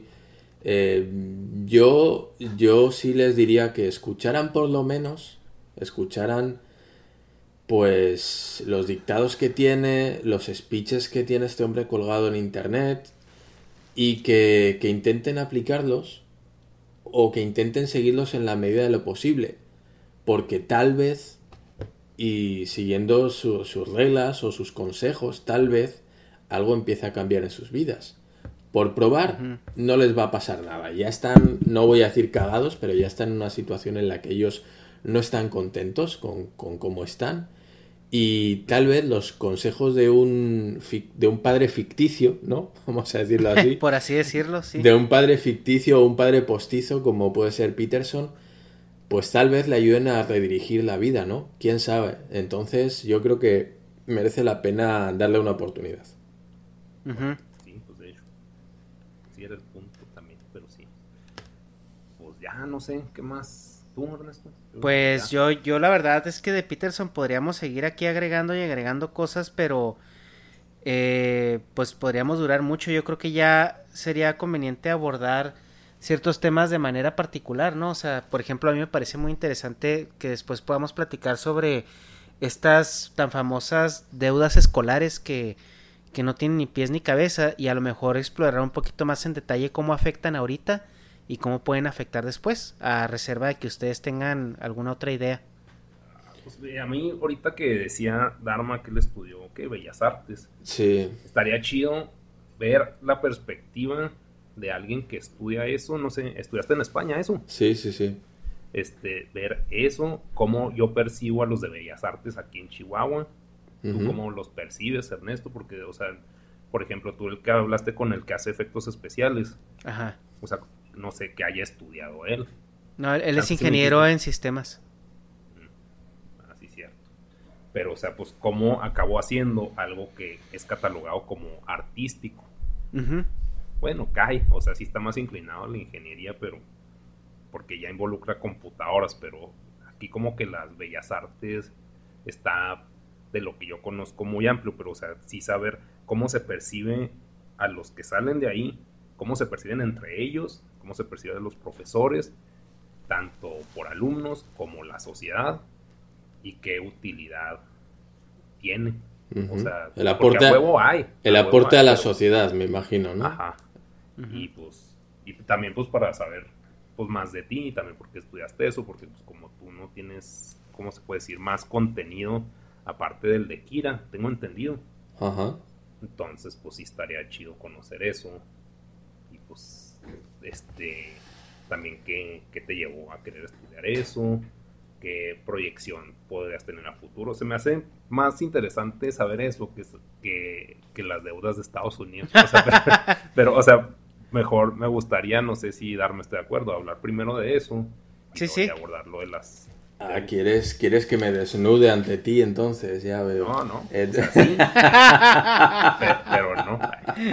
No, no, o sea, pues. No, pues, o sea, tener un contexto, como tú dices, pues de todo mundo se puede aprender. Y pues. Como, piensas muy diferente a un hippie. Sí. O sea, pero sí. estudiaste una carrera hipiosa. Claro, ah, claro, ahí está, ahí está el descoloque, ¿no? Y de este güey debía estar fumando mota por ahí, yo qué sé, y míralo hablando de Peterson, ¿qué pedo con este güey? Eh, sí, me, parece bien, creo que podemos poner en debate, eh, no sé si los tres hemos estudiado en la universidad, eh, entonces creo que podríamos hacer un, un tríptico aquí de de, me imagino, carreras bastante dispares entre los tres. Y como vemos, a, años después, ¿no? El, estudio que hizo cada uno, a ver hasta dónde vemos que ha sido útil. Eh, y dónde vemos, bueno, yo puedo hablar, por ejemplo, de mis, de mis compañeros, ¿no? Cómo están a día de hoy después de terminar la carrera. Y, cómo vivís vosotros, si creéis que lo que estudiasteis, la carrera que estudiasteis, os ha sido útil y, y hasta qué punto veis que, bueno, pues sí, que aporta a la sociedad, ¿no? Y que os aporta a vosotros eh, a nivel personal. Yo creo que podría ser interesante, sí. Sí, sí, yo también. Pues sí. Ernesto, bueno. ¿estás, ¿estás muy callado? No, pues yo es que yo ahorita hablé un chorro y después en los comentarios me nos, nos reclaman que por qué no te dejamos hablar, Dharma. ya, ya, el podcast que sigue, ya, eso se va a tratar. Sí, en el podcast que sigue se va a tratar. Dharma nos cuenta su historia. No, no, no, no, no, no.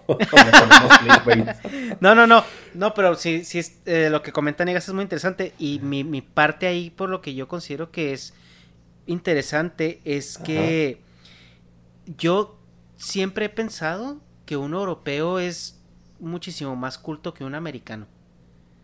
Entonces, sí creo que, que también en esas carreras de bellas artes se les, se les inculca más esa parte eh, pues de, de, pues sí, de culto, cultez, no sé pues cómo decirlo, de educación. Pues pues Ajá, de cultura. O sea, estudiar lo que sea ya se supone que es mejor, ¿no?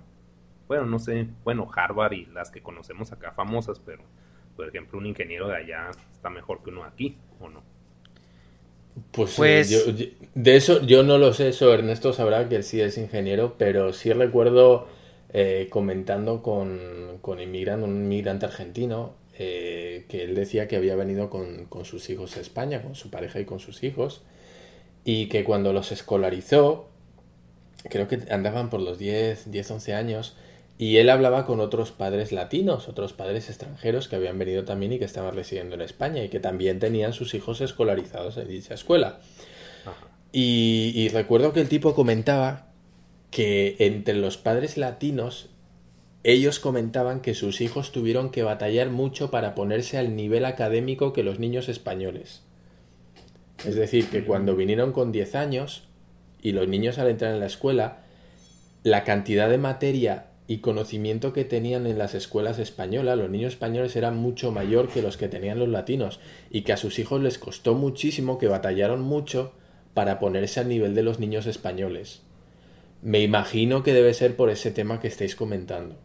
Sí, de hecho. Sí, sí, es. Sí, yo también creo que va por ahí porque por ejemplo, en cuestión de ingeniería sí, sí se sabe que al menos en, en América, por así decirlo, eh, se ve un... O sea, una, una mejor educación en cuanto a ingeniería. Obviamente si lo comparas con las ingenierías de Alemania, pues es otro pedo. Pero en cuestión cultural, Europa sí está como dos, tres pasos más adelante que los americanos, si no es que más. La neta, ni idea, pero pues por historia del mundo, si ellos llegaron, si ellos inventaron las pistolas antes que nosotros, pues, pues saben un chingo más de cosas, güey. Estamos hablando de una era. Sí, pues eso, pues. eso a los chinos habrá que agradecérselo, ¿no? Que inventaron la pólvora. sí. Y míralos, ahí están con el gran hermano, bien avanzados. Y con el, el, ¿Cómo es el, el 5? Este sistema no me sale el. Ay, la mierda está. El G5, ¿cómo se llama? ¿El 5G? Es el 5G este. También bien avanzados. Y pues, pues ya, Ernesto, si tienes un cierre pues para el programa de hoy. Pues el, el día de hoy eh, abrió Dharma. ¿Te, ¿Te, toca cerrar a ti, Dharma? ¿Me toca a mí? ¿Por ah, chinga? Sí, te toca a ti, eres, te tocó la rifa del tigre. Ya, cabe en el pinche tema. Ya, bueno, pues. Bueno, chavos, esto fue todo. No. Muchas gracias, nos vemos después. No, como siempre, como siempre, agradeceros a todos eh, los que estáis escuchando el podcast por seguirnos una semana más y de nuevo invitaros a que comentéis en los bueno en la barra de comentarios nos dejéis vuestras opiniones que las leemos todas estoy seguro. Por lo menos Ernesto en Negas y yo andamos más ocupados ya sabes mirando monachinas y anime. Pero Ernesto seguro que no se pierde ningún comentario. No todavía eso, eso lo pueden aprovechar mucho perdón que te interrumpa. O sea como casi ahorita no hay tantos seguidores en el canal pueden proponer temas que les interesen y es más probable que los pelemos y que los atendamos.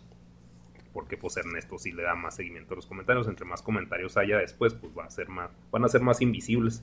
Entonces, si ya disfrutan esto, pues pueden aprovechar. Así que sí, intentaremos eh, responder. Si vemos que hay opiniones interesantes o cualquier cosa, pues sí, sí nos comprometemos a, leer los comentarios, a, crear un pequeño debate, si es que se puede, en, en los comentarios, ¿no? Que sea un par de líneas y, poco más. Bueno, pues que estéis esperando al contenido que viene, que seguro que es igual o más interesante, esperemos que menos no. Y un saludo.